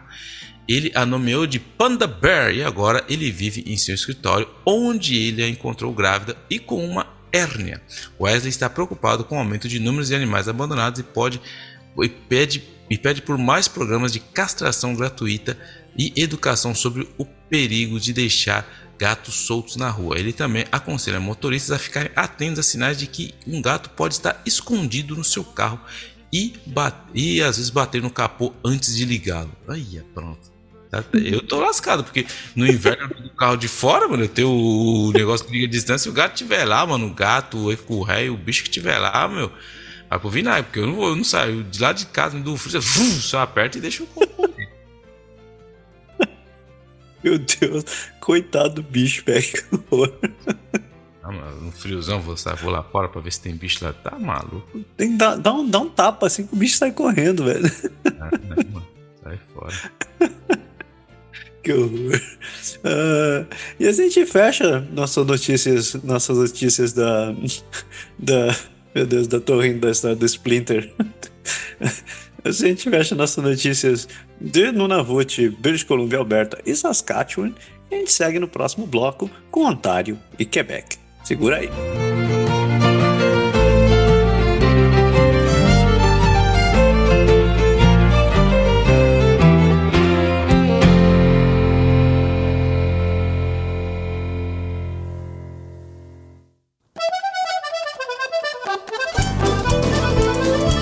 Ontário, a place to grow. Chegamos na, nas notícias daqui da, da grande provinciona. E a primeira, né? Primeira, primeira já falamos dele. Fordinho, né? O Supremo Tribunal, o Supremo Tribunal decidiu que as cartas de mandato do, do Premier Doug Ford devem ser mantidas em segredo. O Tribunal o Tribunal Superior do Supremo do Canadá decidiu que a província não precisa divulgar as cartas de mandato do Premier Doug Ford em uma decisão unânime emitida na sexta-feira. A decisão foi tomada depois de uma longa batalha legal que começou quando o governo de Ford se recusou a divulgar, divulgar as cartas, alegando que elas se enquadram na exceção de registros do gabinete que não precisam ser divulgadas ao público. Várias organizações argumentaram que essa interpretação ampliaria significativamente a quantidade de informações que o governo pode manter em segredo, o que prejudicaria a transparência e a responsabilidade. A decisão do Supremo Tribunal amplia o poder do governo de negar acesso a informações, mas também reafirma a importância da confidencialidade do gabinete como uma convenção constitucional. A rede de televisão CBC foi obrigada a pagar os custos do, do recurso do governo de Ontário e os partidos de oposição pedem transparência e responsabilidade do governo, apesar da decisão. Eita, nós! É, seu Fordinho, viu? Cara, esse cara tá dando nó em pingo d'água para se esquivar de tudo, cara. Daqui a pouco a gente recebe uma cartinha dele dizendo assim: vocês estão falando mal do forte, você não pode mais falar mal do forte. Falando de bichinhos, ó, era pra ser só tá caindo em mim o negócio dos bichinhos, ó. Guaxinim, responsável por derrubar a energia, estava morto quando as equipes chegaram. Oh, coitadinho. O Guaxinim causou um apagão em Toronto, deixando milhares de pessoas sem energia elétrica. A Hydro One, empresa responsável pelo fornecimento de energia, está buscando maneira de evitar que os animais como o Guaxinim entrem nas estações de transmissão.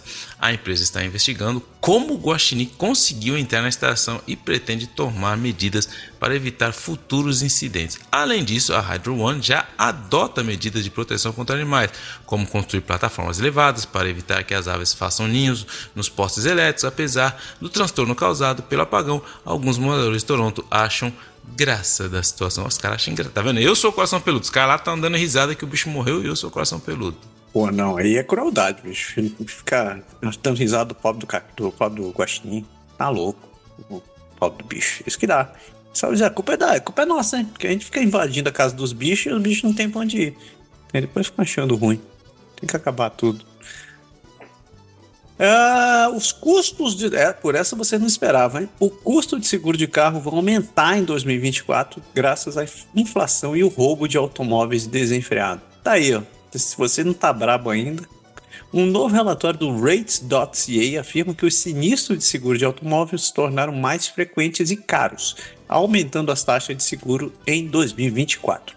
De acordo com o relatório, a inflação e o aumento do roubo de automóveis são as principais responsáveis pelo aumento dos prêmios do seguro. O aumento médio das taxas é de 25%. mas isso pode variar dependendo de cada provedor de seguro. A Autoridade Reguladora de Serviços Financeiros de Ontário, a FRSA, está trabalhando para reformar a, regu a, regulamentação e as subscrições de taxa de seguro para proteger melhor os consumidores. O aumento da inflação e o, aumento, e o avanço da tecnologia também contribuem para o aumento do custo dos sinistros e, consequentemente, para o aumento das taxas de seguro. O roubo de automóveis é outro fator importante, com os seguradores tendo pago mais de um bilhão de dólares em sinistros em 2022 a, instala a instalação de dispositivos antifurto pode ajudar a reduzir as taxas de seguro. E os motoristas também podem economizar ao agrupar diferentes tipos de seguro e adotar comportamentos seguros no trânsito. No entanto, os motoristas devem evitar optar por não ter a cobertura de dados de danos à propriedade por compensação direta, pois isso pode resultar em contas altas em caso de acidente e até mesmo em taxa de seguro mais alta no futuro. Escutou essa, esposa? Isso vai ser importante para renovar o seguro do carro. Mano, não tem jeito, mano. Isso é quem sofre é a gente. Tem e jeito. eu achando que eu vim pro Canadá porque eu queria segurança e eu queria tranquilidade, agora vou ter que instalar um seguro no carro e um, um dispositivo anti-roubo. Bom. É, você não tem jeito. E o pessoal roubando o carro aí. O problema é que esses caras estão roubando e eles, enfim, é, eu não consigo entender esse, esse, essa economia circular que acaba lascando com a vida de todo mundo, com a nossa principalmente. Tranquilizante animal em drogas de rua gera alarmes. Um tranquilizante potente está aparecendo no suprimento de drogas de Ottawa. A clínica Sand Hill Community Health Center pode testar as drogas em poucos minutos, o que é importante porque o tranquilizante animal gilaxina foi encontrado em amostras de fentanil pela primeira vez na semana passada. O uso de máquinas de teste de droga em Ottawa está ajudando a detectar componentes inesperados na droga como a zilaxina, que podem ter efeitos perigosos nos usuários. A máquina é usada por usuários e traficantes de drogas para garantir a segurança e a qualidade da droga. O uso de múltiplos locais de teste e uma rede de vigilância mais ampla é sugerido para melhorar e monitorar o suprimento de drogas em Ottawa. Cara, isso eu nunca vou entender aqui no Canadá. Que em vez de acabar com o uso de droga, não, não. Vamos lá, na boa. Vem aqui, irmão. Vamos testar. Usou, tá. Não, pode ir lá, você usa, enfim. Cara. Ai, ai, ai. A galera tá usando tranquilizante pra bicho, velho. Nossa senhora, tá muito feio, cara. Um, eu tenho recebido. Eu tenho, tenho, recebido umas matérias assim de vez em quando, com uma, uma certa frequência, mais do que normal, falando sobre como, é, como o Ocidente, de modo geral, tá, tá decaiu muito, a saúde mental do Ocidente decaiu muito depois do, da, da pandemia. E que como as pessoas hoje estão se tornando. Uh, tem muita tem uma tendência hoje para muita gente se tornar muito mais introvertida, menos esperançoso em relação ao mundo e, e querendo querendo cair de cabeça em, em consumo de, de, de drogas e coisas parecidas, cara. E aí, quando o cara não consegue, o cara não tem dinheiro, porque tá quebrado, né? E não consegue comprar droga, vai começar a roubar tranquilizante animal. Uma carteira perdida de uma mulher de Ontário foi devolvida à filha 40 anos depois de ter desaparecido. Uma mulher de Fergus, uma cidade de Ontário, recebeu uma carteira perdida há 40 anos em Toronto a carteira pertencia à mãe dela e foi encontrada por um homem em uma unidade de armazenamento em Toronto. Conseguiu, ele conseguiu localizar a mulher através de uma busca na internet e devolveu a carteira, que continha documentos importantes e lembranças da família. A mulher ficou emocionada e grata pelo gesto do homem. É, good vibes, mano. É, eu só pus aqui porque eu realmente estava querendo um momento good vibes, que esse programa tá me deixando triste. Exato. Emergência de overdose alerta para evitar o centro de Belleville. É, no dia 6 de fevereiro de 2024, equipes de emergência de Belleville responderam a 13, chama 13 chamadas sobre suspeita de overdose de drogas. A polícia descreveu a situação como uma emergência por overdose e pediu aos moradores para evitarem viajar para o centro da cidade. Os serviços de emergência receberam um total de 14 chamadas de overdose, como 7 pacientes sendo levados ao hospital em estado grave. O chefe de serviços de paramédicos pediu que as pessoas evitem misturar substâncias e usem drogas sozinhas, e a polícia também aconselhou a manter um kit de naloxona por perto e ligar para o Serviço Nacional de resposta de overdose em caso de uso de drogas sozinho. Este aumento da overdose ocorreu apenas alguns meses depois que a cidade sofreu um aumento de mais de 10 vezes no caso de overdose em novembro de 2023. Aí tá, tá pegando o país geral essas overdoses aí. Véi, você já foi pra Belleville? Não. Véi, a cidade tem 50. Se, se tiver 50 mil habitantes, é muito. É aquela cidade de, de primeira e segunda lá que o pessoal fala? Exatamente. Você passou a segunda, acabou a cidade, velho. Cara, e, e, é caminho para Kingston, né? Eu, sempre que eu tô indo pra Kingston, eu passo por lá. 50 mil habitantes, velho. Tem o segundo caso de overdose em massa que tem nessa cidade. Eu não sei o que tá rolando ali, bicho. Mas, se, se alguém tiver mais contexto, por favor, explique. Porque tá acontecendo alguma coisa em Belleville. E é, essa é interessante, porque os organizadores do comboio querem que a, o, o, Conselho de Polícia de Ottawa pague qualquer, quaisquer danos em ação coletiva. A polícia se moveu para limpar a área do, do, do Parlamento Rio dos manifestantes do comboio em 19 de fevereiro de 2022, após semanas de protestos no que, a gente, no que é comumente conhecido como Freedom Convoy. Depois disso, é, dois anos depois, os organizadores do comboio argumentam que a resposta da polícia de Ottawa foi negligente. Se os moradores e empresas do centro de Ottawa, que afirmam ter sofrido com buzinas altas e fumaças de diesel durante o autodenominado Comboio da Liberdade, receberem algum dinheiro em uma ação coletiva em curso contra os organizadores do protesto, os organizadores do, do comboio querem que o Conselho de Polícia de Ottawa pague os demandantes estão buscando 290 milhões de dólares. Os advogados dos réus da ação coletiva entraram com uma reclamação contra o Conselho de Polícia, alegando que a resposta da, da, da organização ao protesto foi negligente e que, por causa disso, o Conselho de Polícia deve ser responsabilizado por qualquer perdas ou danos. Eles alegam que a polícia foi negligente ao se deixar sobrecarregar com o número de veículos e falhou em ler relatórios de inteligência e não montou um plano adequado. Tanto o Conselho de Serviço Policial de Ottawa quanto o Serviço de Polícia de Oro se recusaram a comentar.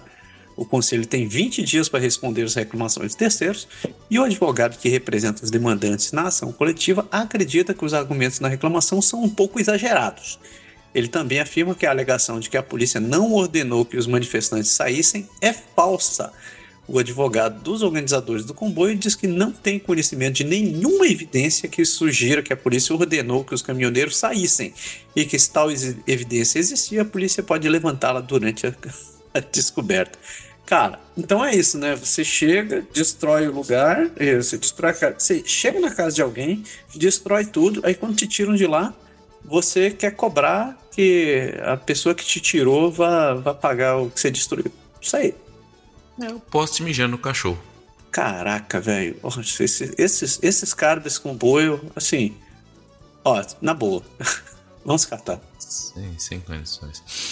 Ontário adiciona aprendizado obrigatório de história sobre a história dos negros nos cursos de sétima oitava e na décima série. O ministro da Educação de Ontário anuncia que a partir de setembro de 2025 a história de contribuições dos negros canadenses serão ensinados de forma obrigatória na série 7, 8 e na décima.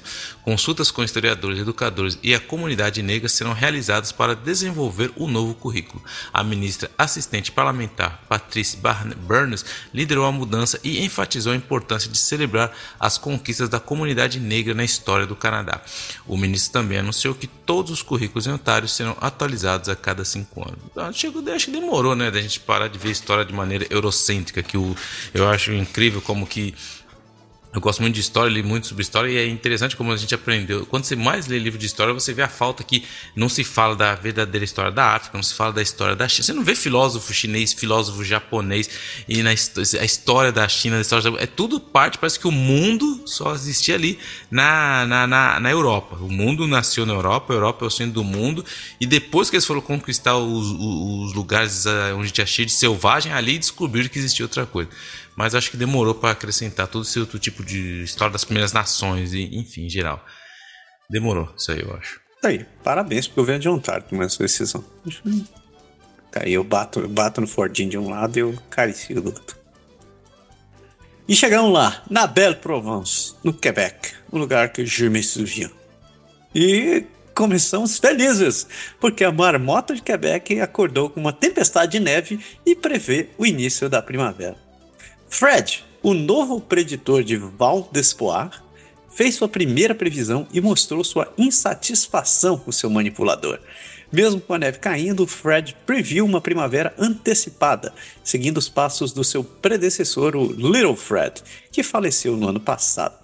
A cerimônia tradicional do Dia da Marmota, que inclui diferentes marmotas nomeadas Fred no ano passado, requer que a marmota saia da sua toca e, se ela vir sua sombra, ela deve se retirar, indicando mais seis semanas de inverno. No entanto, se ela não vir sua sombra, a primavera chegará mais cedo. Dado o clima de Val Espoir na, na, na manhã de sexta-feira, com neve caindo e vento forte, o Fred não viu sua sombra e previu uma primavera antecipada, mesmo com a neve soprando no pau. O novo Fred Jr., filho de Fred e neto do Gros Fred, foi apresentado ao público pelo prefeito de Sainte-Thérèse de Gaspé e seu assessor de imprensa René Lorando explicou que os manipuladores o treinaram durante o verão para se acostumar com os humanos. Essa foi a primeira previsão de Fred, já que seu, seu predecessor faleceu no ano passado. E o famoso Shubenacadie Sam, da Nova Escócia, também previu uma primavera antecipada, a não ver sua sombra. Eu só sei uma coisa. Aqui tá com previsão de fazer 6 graus amanhã. Ela tá fazendo 9 graus agora. 7 graus aqui também. Tá super quente e o negócio é que não teve inverno, mano. No inverno aqui, que acho que duas tempestadezinhas de neve. Mas tá, tá ótimo. Que continue assim. Vê a marmota. E um juiz de Quebec disse que o toque de recolher da Covid-19 violou a liberdade, mas foi justificado. Um homem que caminhava sozinho pela rua Petit Champlain, no bairro histórico de Champlain, em Quebec, há poucos minutos após as 22 horas do dia 31 de dezembro de 2021. O governo de Quebec impôs toques de recolher durante a pandemia para desacelerar a, propagação, a propagação da Covid-19. Um juiz de paz provincial manteve a imposição do toque de recolher pelo governo do Quebec durante a pandemia declarando uh, várias pessoas culpadas por violar a ordem de saúde durante o protesto. O juiz considerou que o toque de recolher infringiu os direitos protegidos pela carta, mas que essa violação era razoável e justificada pelo contexto de saúde pública. O caso foi levantado por uma mulher que desafiou o toque de recolher em uma manifestação em janeiro de 2021. O governo de Quebec impôs toque de recolher duas vezes durante a pandemia, com multa de até 6 mil dólares para quem violasse a ordem. Quebec foi a única província a proibir seus cidadãos de sair de casa durante a noite durante a pandemia. Isso aí foi muito foi, foi marcante realmente aqui no Quebec quando eles decretaram que o Legault decretou o toque de recolher. Cara, as redes de televisão, lógico, tudo é imagem passando aqueles drones voando pela cidade de Montreal, tudo da. Cara, foi muito, muito, muito punk. Quem viveu isso aqui sabe do que eu tô falando. E assim, e depois eles viram que o, mais interessante é que não tinha nada de científico por trás disso. Ele tomou a decisão, o Quebec foi o único que tomou e não tinha prova nenhuma lugar nenhum do mundo que isso teria realmente algum benefício para diminuir a Covid. Mas enfim, faz parte do passado e isso faz parte da história. O governo de Quebec ignorou o conselho do Comitê Consultivo de abandonar os aumentos das mensalidades fora da província. A Universidade Concórdia está entre as três universidades de língua inglesa na província que serão afetadas pelo plano do governo de Quebec de aumentar as mensalidades. O aumento será implementado a partir deste outono e afetará estudantes canadenses de outras províncias e estudantes internacionais. O governo está buscando aumentar o valor das mensalidades para 12 mil dólares para estudantes canadenses e 20 mil dólares para estudantes internacionais, com o objetivo de promover o ensino do francês na, na província. No entanto, o Comitê Consultivo do Governo levantou preocupações sobre o aumento e pediu por mais dados para entender a decisão. As universidades McGill e Concórdia também expressaram preocupações com o impacto negativo do aumento. No entanto, o governo já está avançando com a implementação do aumento, pois o comitê não respeitou o prazo estabelecido para enviar sua opinião. Eita, nós! Mas é, é, o, o, fato interessante é que assim, é, as, até as universidades McGill e a Concórdia falaram que caiu o número de inscrições depois dessa última lei e tudo, mas é muito cedo ainda porque A gente vai esperar ter muito mais dados que a gente não tem dado para justamente falar que foi por causa disso, pelo fato de que as duas universidades angófonas falam que vão assumir esse custo. Então, tipo, até realmente saber o que o El faz, faz o efeito vai demorar um pouco mais. Infelizmente pega mal aí para a imagem do nosso bom e velho província francesa aqui, porque aqui é o Quebec City, né, meu? Esse cara, esse cara aí que vocês colocaram como premier nesse lugar, meu, essas coisas. E o Comitê de Quebec recomenda um novo direito fundamental de acessar o conteúdo francês online. O ministro da Comunicação e Cultura do Quebec, Mathieu Lacombe, se comprometeu a apresentar um projeto de lei nos próximos meses com o objetivo de fazer que as plataformas digitais ofereçam mais conteúdo em francês aos clientes da província. Um comitê nomeado pelo governo provincial apresentou 32 recomendações para que o Quebec alcançasse este objetivo e combata a hegemonia do conteúdo em inglês nessas plataformas. O comitê propõe a criação de um, de um direito fundamental fundamental de acesso à descoberta de conteúdo cultural original em francês, além de uma legislação para regulamentar as plataformas digitais e possíveis cotas para conteúdos em francês. Alguns especialistas alertam que o risco de que essas medidas possam afastar a plataforma da província, mas o comitê argumenta que a solidariedade entre os estados francófonos dificultaria a retirada desses mercados. O ministro Lacombe se comprometeu em estudar recomendações do comitê e apresentar um projeto de lei no próximo mês. Isso é uma hipocrisia tão grande do governo do Quebec, por quê? Que eles querem que plataforma como Netflix, tá, não sei o quê, não, você tem que ter o conteúdo francês. Cara, não é você que decide isso, cara. Não é, não é o Estado que vai decidir. Quando o Estado quer determinar o que as pessoas querem assistir, ah, mas quer, tem, vai ajudar a cultura do Quebec, isso não quer dizer nada, cara. Hoje em dia, com as plataformas, eu já te falei essa história aqui, já vi. Um, um amigo meu que veio morar aqui, ele mora na Vila do Quebec, ele tem uma filha de 20 anos. Aí a gente tava uma vez num chalé e ela tava falando que tava aprendendo coreano. Ela, eles, eles moravam em Campinas. Mas por que você tá aprendendo coreano? Porque lá no, no Brasil a gente assistiu uma série que é legal. Tipo assim, você é uma, uma pessoa, um jovem morando em Campinas, no Brasil, que tá interessado por uma série da Coreia. Cara, é normal na cabeça do jovem. Não vai ser o governo determinando que você tem que ver que você vai melhorar a cultura e o acesso ao conteúdo francês. É se o negócio é bom Vai. Se não for, não vai. Você não pode o governo querer exigir. Ai, mas é o nosso. Entendo tudo isso, mas se você está num, ambiente de escola, se você está na faculdade, se você está num, num curso de francização, até entendo. Mas agora você querer que a plataforma vá lá e não, você tem que pôr. Isso não existe, porque isso depende do algoritmo. Mais você vai assistir outras coisas, ele vai te enviar outras coisas. Não, não, tipo assim, é tão.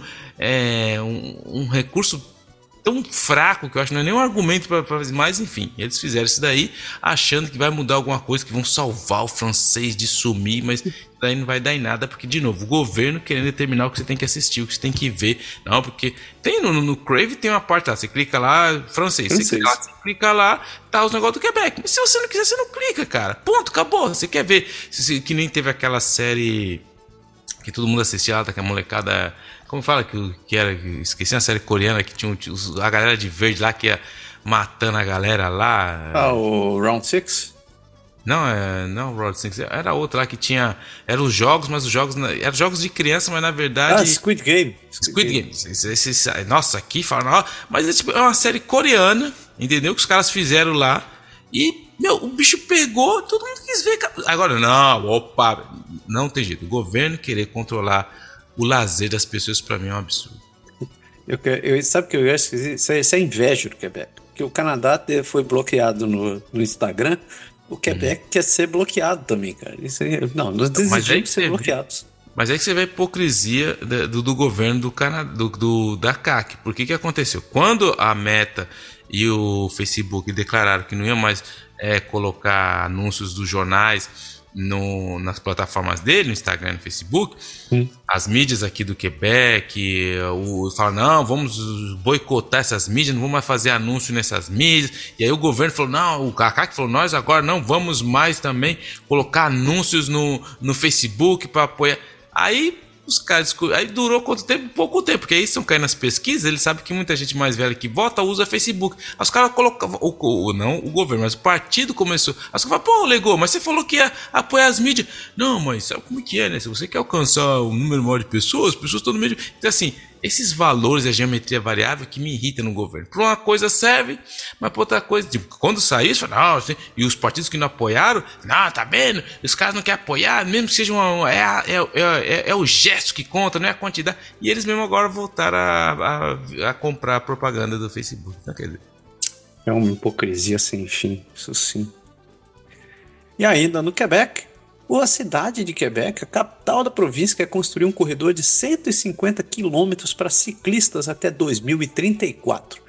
A cidade de Quebec tem planos de construir uma rede de ciclovias que vai conectar 85%, da, 85 da cidade em 10 anos.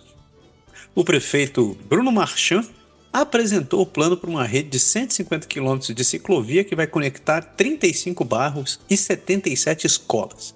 O objetivo é fornecer es escolhas para os moradores e incentivar o uso de bicicletas como meio de transporte, o que também teria um impacto positivo na economia e no meio ambiente. A, reina, a rede vai ser construída gradualmente, com 60% do plano sendo alcançado em 5 anos. A cidade também está comprometida em garantir que 48% dos residentes estejam a uma distância de 400 metros de uma ciclovia. O projeto é elogiado por, por grupos de defesa do ciclismo que esperam que isso encoraje mais pessoas a adotarem a bicicleta como meio de transporte. O prefeito enfatiza que o projeto não é uma guerra aos carros e que as mudanças nas vias existentes terão, serão feitas de, uma, de forma estratégica. No entanto, algumas preocupações foram levantadas sobre os detalhes do projeto, como o impacto nas ruas e estacionamentos. No geral, a, a iniciativa é vista como, como um complemento ao sistema de transporte público e uma maneira de melhorar a qualidade de vida da cidade. Assim, ó, eu, eu sou um eu sou um assumido odiador de bicicleta. Eu não gosto de andar de bicicleta. Eu, eu, eu bicicleta não, não me agrada, mas isso não muda o fato de que eu defendo que as pessoas deveriam realmente andar mais de bike. Sou um defensor de transporte, de, de andar de bicicleta e de deixar de ficar, de ficar dirigindo o carro e transporte coletivo. Isso não é novidade isso aqui. Acho que. É, e. Uh, parabéns, seu, seu, seu Marchand. A ideia é boa. Achei interessante o plano dele. Vamos fazer em 5 anos e o resto em mais 5. Que já dá aquela dica assim: Ó, oh, tô fazendo metade agora. Me eleja que eu garanto o resto.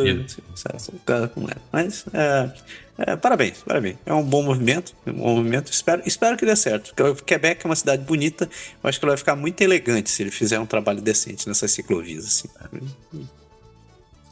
Igreja Católica apresenta impugnação judicial da lei de morte assistida. O escritório do arcebispo católico romano de Montreal entrou uma ação legal contra a legislação de fim de vida no Quebec, argumentando que ela viola a liberdade religiosa. A Igreja Católica pede uma isenção da lei que exige que todas as casas de cuidados paliativos na província ofereçam assistência médica na morte. O processo afirma que a lei está forçando a Igreja a escolher entre permitir um procedimento que considera normalmente inaceitável ou ou abandonar o seu centro de cuidados paliativos chamado do San Rafael. O escritório do arcebispo diz que as casas de cuidados paliativos devem ter o mesmo direito que os médicos de recursos e serviços que, não, que são moralmente opostos. O governo do Quebec afirma que todas as casas de cuidados paliativos devem oferecer assistência médica na morte desde o final de 2003, mas a igreja argumenta que não deve ser forçada a fornecer serviço em suas instalações, porque essa é uma igreja que ela tem é uma, é uma igreja então, é, gerenciada pelo, pelos os religiosos e ela tem uma, um lado que é só para cuidar de, de, pessoas de cuidados paliativos. Só que eles, a lei diz que todo lugar que tem cuidado paliativo deve oferecer esse serviço. Mas como isso é dentro da igreja, eles estão ali argumentando que eles não querem fazer parte disso porque vai contra as questões religiosas que tem todo sentido. Curioso essa notícia, porque nessa mesma semana minha esposa estava me contando a história de, um, de uma mulher que foi fazer. Foi num médico no Brasil é, foi no ginecologista e chegou lá no ginecologista e disse: Eu quero colocar um DIL. Aí o médico disse: Não, você não pode colocar aqui. Ela, Como assim não posso? Ela foi pelo SUS e tal lá. Ela disse: Não, aqui você não pode. Eu, Por que não pode? Ele, porque esse aqui é um hospital católico e é, o hospital é contra métodos anticonceptivos. Ah. Aí, aí ela foi, fez todo, todo o escarcel e tal lá. Perguntar, pô, como é que pode? Assim, eu fui encaminhado pelo SUS, cheguei aqui e não pude fazer o tratamento e tal. E estava nas normas, nas normativas do hospital essa questão. Só que ia de encontro ao que a regulamentação do SUS, né? que tinha sido o SUS garante esse tipo de tratamento, mas o hospital não. Aí estavam discutindo o que teria precedência em cima, de, em, em cima dessa questão. Mas interessante. E a última notícia da Belle Provence, aqui na lista, é que o Quebec vai divulgar um novo projeto de lei contra o abuso nos esportes. A ministra de Esporte de Quebec, Isabelle Charret, apresentou um novo projeto de lei destinado a prevenir abusos e assédio no esporte. O projeto de lei 45 prevê a nomeação de um ombudsman de integridade para lidar com reclamações de abuso e assédio no esporte e na recreação e também amplia a supervisão do governo sobre organizações recreativas e federações esportivas e exige verificação de antecedente para todos os envolvidos em atividades recreativas com menores ou pessoas com deficiência. O premier François Legault disse que o projeto de lei é destinado a poucos maus elementos no esporte infantil e que a nova lei ajudará a prevenir abusos. Um relatório recente do Ministério da Educação identificou falha nos controles de antecedentes criminais para treinadores no esporte escolar. Os líderes esportivos locais apoiam a nova lei, dizendo que ela ajudará a prevenir comportamentos negativos no futuro e facilitará a denúncia de abusos. Tava na hora já, né? Porque tem muito cara, o problema é que tem muito cara aqui que ele tem antecedentes e, o, e só que o cara não. Ele, tra, ele, tra, ele, ele, ele, tem contato com crianças, mas trabalha não, não esportes oficiais, então é muito fácil se esconder em alguns. Enfim, essa foi uma boa lei, assim, realmente vai ajudar muito, mas nada passa, como vários documentários falam, que passam pela a vigilância dos pais também. Porque tem cara que tem pais, infelizmente, que porque vê o filho subir, no, chegar perto de certos objetivos, acaba meio que fazendo um, um reglement voluntário, um blind side. Né? Tipo, ah, não, ah, mas é uma lei boa, vai, vai impedir muita coisa, porque tem, não tem jeito, tem muito abuso, não adianta esconder. E mas como, é. Como sempre, fica aquele, aquele aviso, né, cara? Fique atento. Não, é. não, não, você, você é pai, não deixe, não baixe sua guarda. E no Quebec, no Quebec você tá ligado que o Quebec City, né, mano? Olha as ideias. Tinha uma empresa, cara, uma empresa aqui em Becancour, né, mano? A empresa, o que, que a empresa fez? A empresa vende cannabis, né? Vende maconha. E ela queria fazer um, entregar um, um derivado da resina do cannabis e da flor seca nas províncias das marítimas, lá em New Brunswick. O que, que, a empresa fez? Liga para uma empresa de caminhão, ligou para a empresa de caminhão, de transporte e tal, chegou para o cara, o valor do, do, da carga, 1,4 milhões de dólares.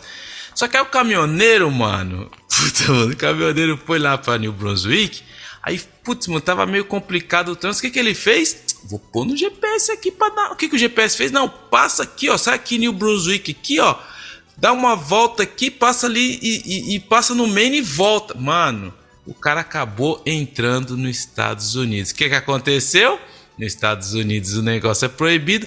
Prender a carga do cara, mano. 1,4 milhões. Os caras estão processando na empresa lá, porque o cara falou: não, o cara assinou que ele sabia que era, que, que era uma carga que tinha específico, que não podia.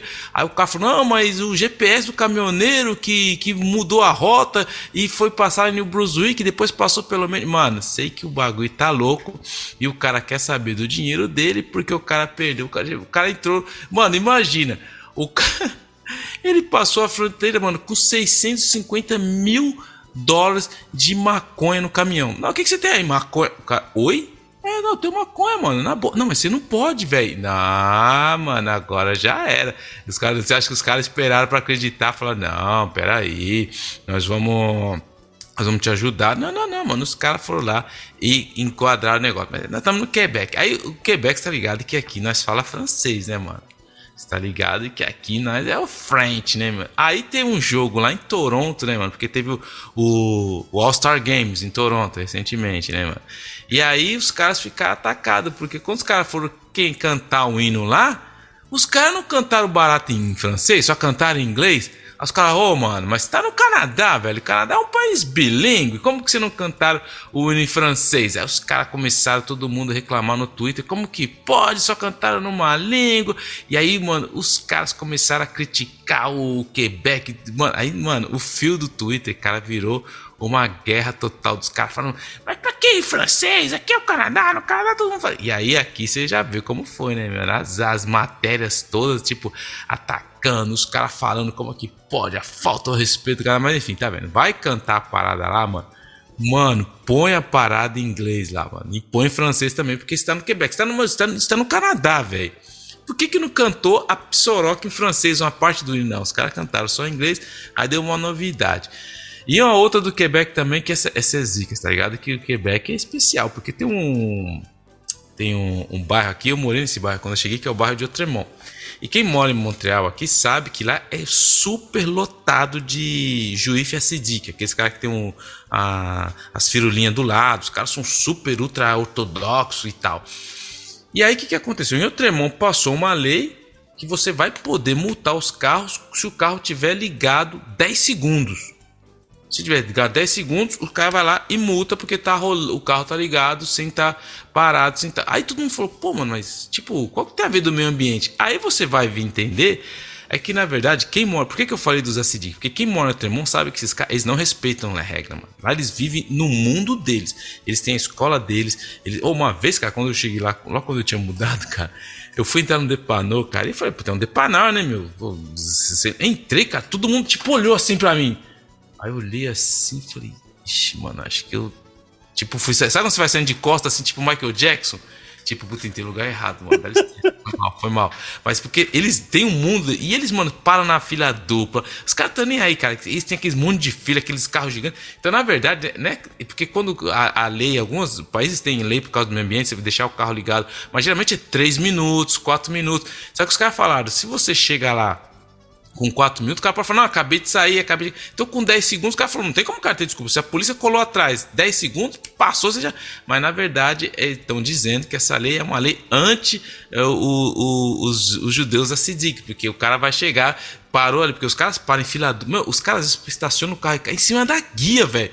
Eu olhava assim, quando eles têm lá os dias dele lá de ir pra, pra sinagoga, eu falava, caraca, velho, os caras são sinistros. Então, assim, eles disfarçaram a lei que era pro meio ambiente, mas na verdade, os caras tá querendo é pegar os judeus acidic na, na curva. Mas é o Quebec, né, meu? Eu tremo muito, eu fico esperto. Deixou o carro ligado a 10 segundos, você pode ter certeza que vai, vai aparecer o policial lá com o reloginho. Opa, já tá gastando um gás aqui, ó. 10 segundos, nós vai pegar vocês. Mas é o Quebec City. Mas isso, isso não importa quanto? Se tiver dentro do carro, fora do carro? Ah, se tiver é essa, mano. Vacilou, deixou ligado, não tá rolando lá. É lógico, não vai fazer isso no farol, mas você. Porque os caras, se estiver parado lá na fila dupla, deixou o carro ligado lá. Eu tô lascado, é porque eu deixo o carro ligado aqui direto onde levar minhas filhas, então eu vou tomar uma multa. Mas não tô em Outremont, mano. Então. Isso é só em Outremont ou o Quebec inteiro? Não, só Outremont. Muito bem, pelo menos assim. Cara. E a gente fecha as notícias de Ontário em Quebec e a gente segue para o nosso último bloco de notícias com Newfoundland, New Brunswick e Nova Scotia. Aguarda aí, que a gente já volta.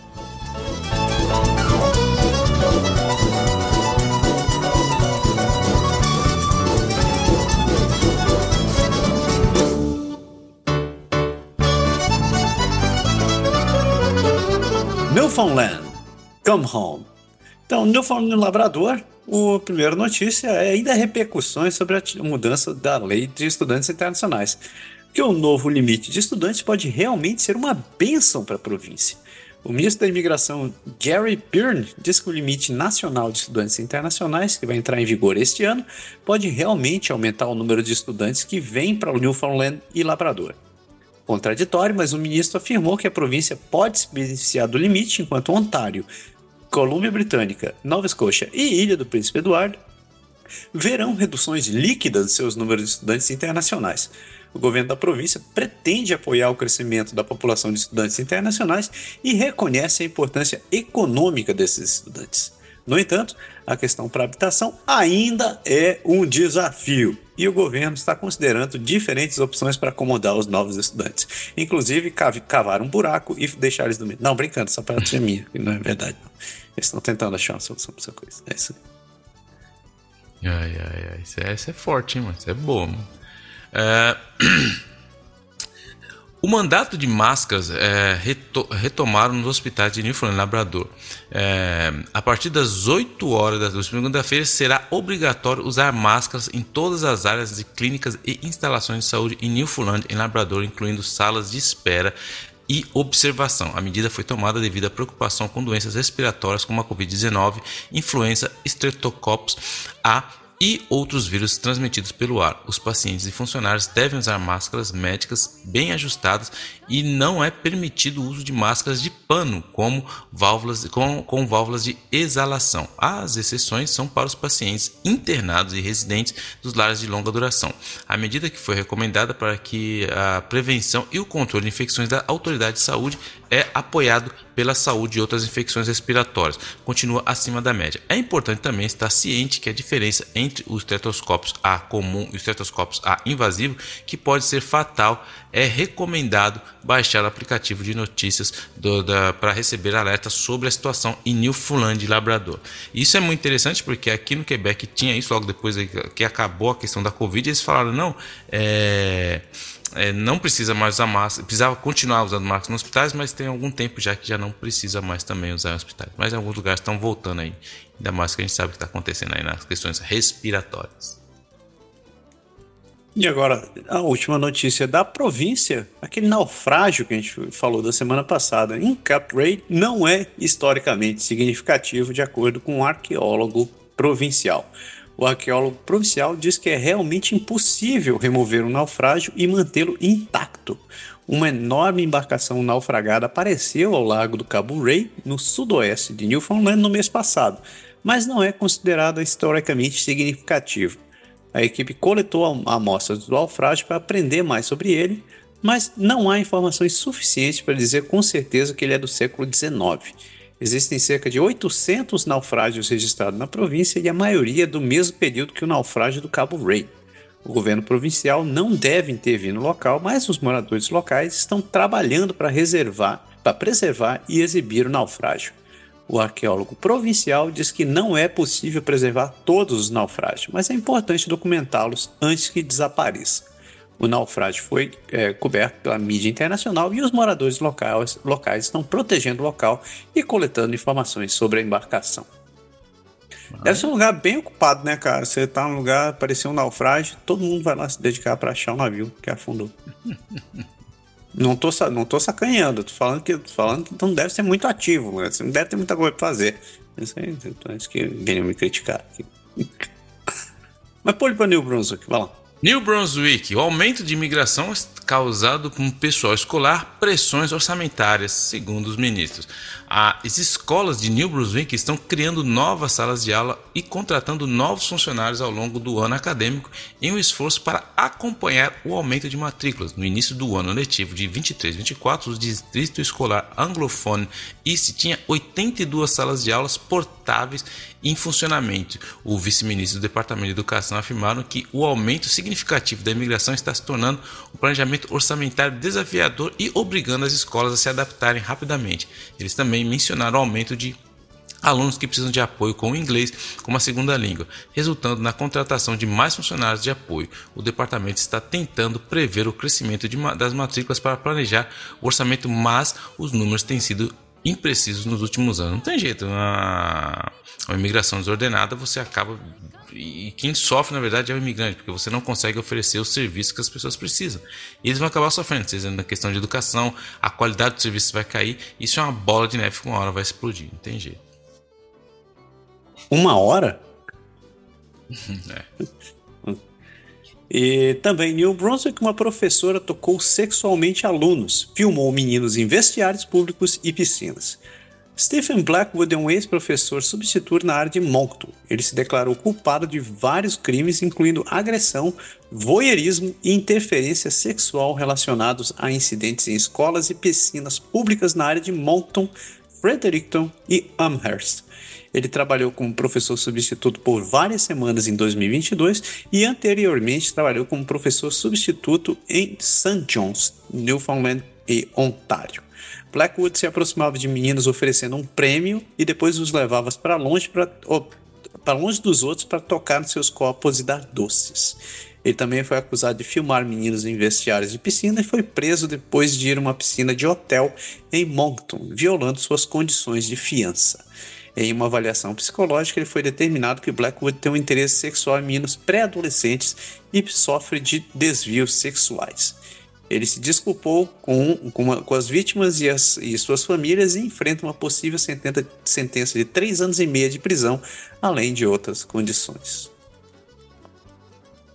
Ai, ai, eu... Vou, vou, vou, me, ah, vou me abster de comentários negativos, hum. mas vocês. Uh, ver, ver, como é que é? é? Verbogeiem aquilo, aquilo de pior que vocês poderiam, puderem imaginar nesse momento, por favor. E vamos lá para último último lugar dessa nossa viagem, ali na Nova Scotia, no Canada's Oceans Playground. E aí, Pé? A Nova Escócia bate um recorde mundial com, com um par feminino no, no remo. Duas remadoras, Lauren Champion e Lisa. Olha, tá campeão no nome a menina, né? Lauren Champion e Lisa Rowland concluíram a travessia do Atlântico em pouco mais de 45 dias, estabelecendo um novo recorde feminino. A dupla partiu das Ilhas Canárias, na costa oeste da África, e chegou à Antígua após percorrer mais de 5.500 quilômetros. Roland, que cresceu em Ontário e se mudou para Nova Escócia na adolescência, competiu como parte do evento do World Staffs Row e também usou a oportunidade para arrecadar fundos para a, a caridade Ocean Grown, que oferece bolsas de estudos para jovens estutelados que desejam seguir carreiras marítimas. O recorde anterior foi quebrado por cerca de 6 horas durante a travessia. A dupla remava em um esquema de revezamento de 2 horas, descansando e cuidando da sua nutrição e higiene durante as pausas. Apesar de um leve acidente com o barco, elas conseguiram completar a jornada e agora estão descansando e se recuperando. Au, au, au, au. Essa aí realmente eu tiro o chapéu.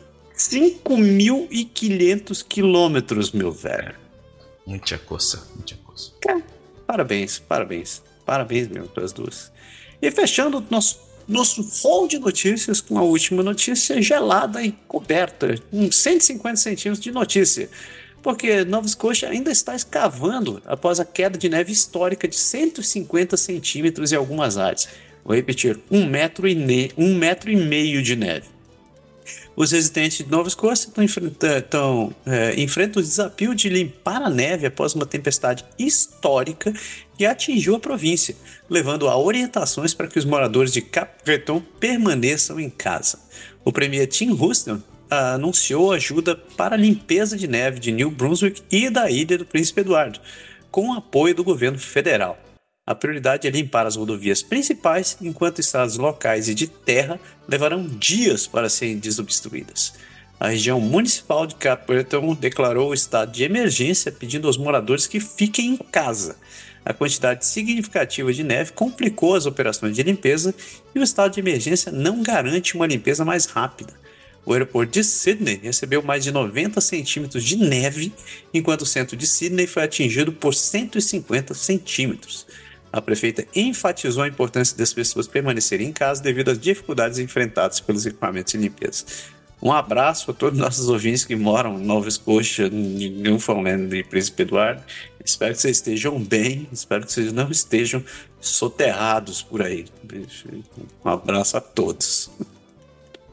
150 centímetros, já pensou, pé? Enquanto aqui a gente tá, tá, tá andando de camiseta, lá tá caindo um metro e meio de neve, velho. Vixe Maria, mano. Nossa. Tô fora, mano. Tô fora. E o negócio foi fake, os caras estavam mostrando, velho. Tava. Tava. Teve. A, a, os caras estavam subindo para tirar a neve do telhado e tinha lugar que encheu tanta neve que a pressão derrubou porta, cara. Tipo, você está deitado, a porta entra porque a neve entra. Deus me livre. Brutal, brutal. Isso aí. Eu sei que você. E falando nisso, eu sei que vocês estão ouvindo a gente, porque eu sei que tem gente que ouve a gente em New Brunswick, então, por favor, se vocês estão de lá, se manifestem e mandem notícias, quero saber se vocês estão bem. Então, enquanto isso, a gente fecha nossas notícias deste, de, dessa, desta semana e a gente segue para a parte mais doce deste programa.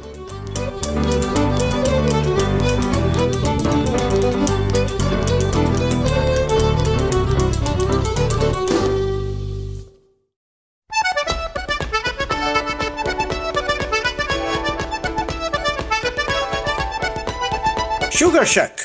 Cabana Sucre. É, Cabana Sucre, Sugar Shack, sabe, doces. Doce lembra a Brazilian Pastries. E a Brazilian Pastries é essa empresa brasileira aqui no Canadá, responsável por fazer esses quitutes que todo mundo gosta, esses, esses salgadinhos, brigadeiros, casadinhos, dois amores e tudo mais que todo mundo adora E se você morar em Ottawa ou na região, não passe vontade, você pode encomendar o serviço da Brazilian Pastries. Basta visitar o site deles, brazilianpastries.com, faça seu pedido pela loja online e se você usar o código de desconto Canadá agora 5, tudo junto, você ainda leva 5% de desconto nas suas compras online. Então, não deixe de conferir a Brazilian Pastries. E aí, Pé, suas dicas semanais, o que, que você tem de sugestão? Velho, assisti uma série com a minha esposa, velho. Muito boa. Assim, mas é, o negócio é pá, pá, viu, mano? Se você tiver um coração sensível, se você não assiste não, que é Griselda, mano. Que ela tá no Netflix. É a série Griselda, acho que são seis, oito episódios, é bem curto, sim. É, e ela é inspirada nos acontecimentos reais na vida de Griselda Blanco, que eles dramatizaram ali a a jornada dela, que ela quando ela sai de Medellín, né, que ela tem uns problemas e ela vai para Miami e ela se torna uma traficante ferrada lá, que se chama La Madrina, era a madrina do Império de Drogas de Miami. E, o, e dizem as lendas, até fala na série lá, que o Pablo Escobar falou que tinha medo de muita gente, mas de quem ele tinha mais medo era da madrina de Miami, que é a Griselda. A mulher era punk, e assim, é uma série que eu gostei que é uma, é, não é romantizado, não mostra, quer, não quer vender ali, a, a, mostra realmente como funciona, infelizmente, esse meio e como que a droga entrou em Miami de um jeito muito punk, muito bem feita a série, e eu admirei muito o trabalho da atriz, que eu, como o nome dela, eu não conheço o nome de atriz, como que é o nome da mulher mesmo? Putz, esqueci o nome dela, cara, peraí. Enfim. Mas ela é uma atriz muito boa, só via ela no. No American Got Talent, e ela com aquele jeito meio engraçado dela, eu falei, nunca imaginei que aquela mulher faria. Sofia um... Vergara. Sofia Vergara. Meu, a mulher é impressionante. E, e depois eu fui. Tem um, um, outro capítulo que explica como foi feito tudo. Ela, a maquiagem, trabalhar com. Fazer o que ela fez com maquiagem, oito perucas, enfim, muito legal. Se você está procurando uma série que você fala assim, caraca, a mulher, velho a mulher é zica, velho. A mulher é zica, zica, zica. Se ela tivesse nascido, se ela fosse brasileira, ela tinha nascido em Itaquera. Aí assista aí, Griselda. Eu sabia que ele ia falar aí. Ah, cara, tem, tem duas dicas. A primeira é um livro que eu terminei de ler finalmente, que é An Introduction to Japanese Society. É muito bom, é do Sugimoto Yoshio. Muito bom. Ele fala fala conceitos, é, dá uma geral assim sobre a, sobre a questão da sociedade japonesa, fala sobre é, educação, gênero, influência da influência, do, é, influência da China, influência coreana, influência dos Estados Unidos, a abertura e tal. É bem interessante, é um livrinho light, assim, é rápido de ler, dá umas 300 e poucas páginas. É bem, bem, bem, bem bacana, é da Cambridge, então fica aí minha dica, se você achar na Amazon e, e afins. A minha segunda dica é que eu finalmente terminei de assistir a segunda temporada de Reacher. E eu finalmente consegui terminar de assistir esse negócio. Muito bom. Tá na, muito boa, muito boa. Gostei. Do, do, assim, eu cara, acho. Bruto, né, meu? O cara é um bruto, mano. Cara, o cara é uma ignorância, velho. Olha, o cara. Eu, eu, assim, o cara que, que, que, que bate nos outros com a mão aberta, dando a tapa, é porque o cara é muito ignorante, velho. Não, ele é um soldado estoico, simplesmente concentrado e focado no que tem que fazer. Não é bruto, ele é simplesmente a pessoa estoica, só isso. Tá bom, mas é grande, é enorme. É bruto. Agora, é... pra quem não assistiu, pra você ter ideia, o cara consegue. Ele para, ele dá uma, uma pesada no capô do carro que, que, que aciona o airbag. Só pra você ter ideia da ignorância, da brutalidade do homem cara é gigantesco, velho. Ele trabalha bem pra caramba, aquele cara. Nossa, acho muito bom. Eu gostei. Eu, eu, gostei mais da primeira temporada, mas foi legal a segunda por causa da, da interação dele com o time. Então, quem, quem não tá assistindo, tá na Amazon Prime isso daí. Se você não gosta de assistir, é, eu pedi, pedi o digital do livro, preciso começar a assistir agora, preciso começar a ler. Ah, você vai ler o livro? Ah, tá. Eu vou ler agora, porque, pô, eu, gostei demais. Eu pensei, ah, tomara que seja o mesmo. Eu estou até agora tentando entender a lei da física, ele no, no, helicóptero, mas aí quem quiser assiste lá vai entender o que eu tô falando. Mas aquela parte ali eu fiquei, mano, pera aí, velho. Mano, o cara pesa quase 100, 150 quilos, velho. Como o cara. Bom, enfim. Mas assista, vocês vão entender. Assista. O, a, segunda, a segunda temporada é baseada no livro que eu comprei, que esse é o Bad Luck and Trouble, que é do Lee Child. Tá ali. Tá depois que eu ler o livro, eu vou dizer se é bom ou não. a segunda temporada tá muito boa. Não recomendada para corações sensíveis. Não é para coração sensível, não. E como sempre, a gente sempre diz, a gente deixa a dica que doe sangue. Doe sangue é algo que você tem que doar sempre. É, sempre tem gente com necessidade. E às vezes a gente acha que, que não, ah, vai ter muita gente, tá? É, que, é, que é muito difícil e que tem gente suficiente doando sangue. Não, é tudo o contrário, pessoas. Não, é, os bancos de sangue estão sempre precisando de doadores, tá sempre, os estoques estão sempre no limite. E, e só sangue é um negócio que é, vence, não tem vencimento. Então você sempre precisa estar alimentando. Então, se tiver oportunidade, doe sangue. Você pode ver essas informações uh, aqui no Canadá, você pode ir no blood.ca, você pode encontrar um lugar mais próximo, você pode doar, é, quando você pode agendar, quando você pode doar e tudo mais. É, tem várias informações por ali. Se você estiver no Brasil, procure um hemocentro. Se você estiver no, no, na Irlanda, no Japão, em qualquer outro lugar, não deixe de passar essa oportunidade. Doe sangue. E o Bravo das Champions essa semana tem dois candidatos fortíssimos, fortíssimos. O primeiro é o governo que não está emitindo os passaportes para os atletas participarem dos Jogos Áticos lá em Nunavut.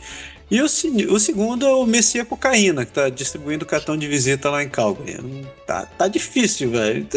Cara, como, como o governo canadense emitir passaporte não é nenhuma novidade, eu vou com Messia Cocaína, velho. o, não, o Bravo Champion vai pro Messia Cocaína, tá? Entregando a amostra grátis do pó do seu cartão de visita. Cara, que gênio. Business, né, meu? Business.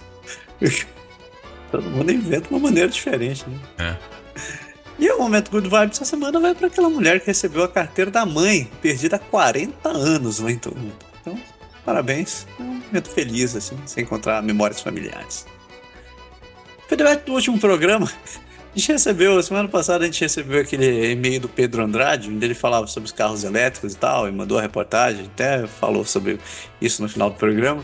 E o Pedro mandou um, um e-mail de agradecimento essa semana, que eu não vou ler inteiro. assim, ah, lê aí, mano. Ah, lê sim, tem que ler, pô. Não vou, não. O cara, o cara ameaçou processar o podcast, eu não vou fazer isso. Ei, mano. Ah, é dele, manda processar, mano. Processa nós aí. Nós tem, nós tem advogado. Não, nós tem advogado. Nós não, tem... Tá, advogado. É lá de Itaquera, advogado, a gente. Tá zoando não, mano. Tá zoando, isso aí tá zoando japonês. Não, mano. Advogado é o. Advogado, o advogado Itaquera é o lugar que mais que forma os melhores advogados que tem, principalmente os criminalistas, mano. Os criminalistas. Estágio é o que mais tem ali. Não, tá, vou ler e-mail, Pedro, mas eu vou cortar uns pedaços aqui. O Pedro tá agradecendo pelo e-mail, né? Ele disse que acabou virando celebridade em casa, porque a esposa está divulgando para todos. Muito obrigado, Pedro. Muito, muito obrigado à esposa do Pedro por, por divulgar nosso, nosso podcast também. E, Pedro, na verdade, o seu, seu comentário de novo foi muito bem visto, foi, foi muito bem recebido, foi recebido com muito carinho. E é legal a gente receber essa interação das pessoas. Então, como a gente diz, a gente não tem epiderme sensível, a gente está aqui para discutir mesmo. Então, a gente foi, acho que teu comentário, tua, tua mensagem foi muito bem recebida, a gente agradece mesmo. Uh, ele também ameaça a gente processar a gente se a gente fosse colocar isso no, ou colocar o e-mail dele no podcast. Ele falou, é brincadeira, mas enfim. E ele mandou avisar que ele tem dois Kias, Pé. Então, é, é Team Kia, igual você. Não, mas eu sou. Mas já contei minha história do Kia, né? Já contei aqui, não vou continuar não. Nunca mais eu compro um Kia na minha vida, mano. Nunca mais. Isso aí, ele agradece de novo, manda um abraço pra gente. Valeu, Pedro. Obrigadão, Pedro. Você fica, fica no coração. Obrigado da gente, cara. É, façam que nem o Pedro, façam que nem, façam que nem várias outras pessoas. Falem, mandem e-mail pra gente, é, mandem mensagem no Twitter, mandem, comentem nossas matérias, comentem nossos comentários, repassem para as pessoas. Que é, assim é, é muito legal é, interagir com vocês. Como vocês sabem, é só eu e o Pé aqui falando pro microfone, então é, é muito legal quando a gente descobre que tem alguém que realmente escuta a gente e manda, manda suas, suas, suas opiniões. Isso aí. Lembrando, se você quiser falar com a gente, a gente está no Instagram, tá no Facebook, no Twitter, no Mastodon, tudo com o nome de Canadá Agora. Procura pra gente por Canadá Agora nessas redes sociais. Ou você pode mandar e-mail no contato arroba canadagora.com, que também a gente recebe e responde com carinho. Então, isso aí. Deu, né, seu pé? Deu, valeu! Pessoas, uma excelente semana para todos e fiquem em paz. A gente se vê no final de semana. Abraço! Tchau.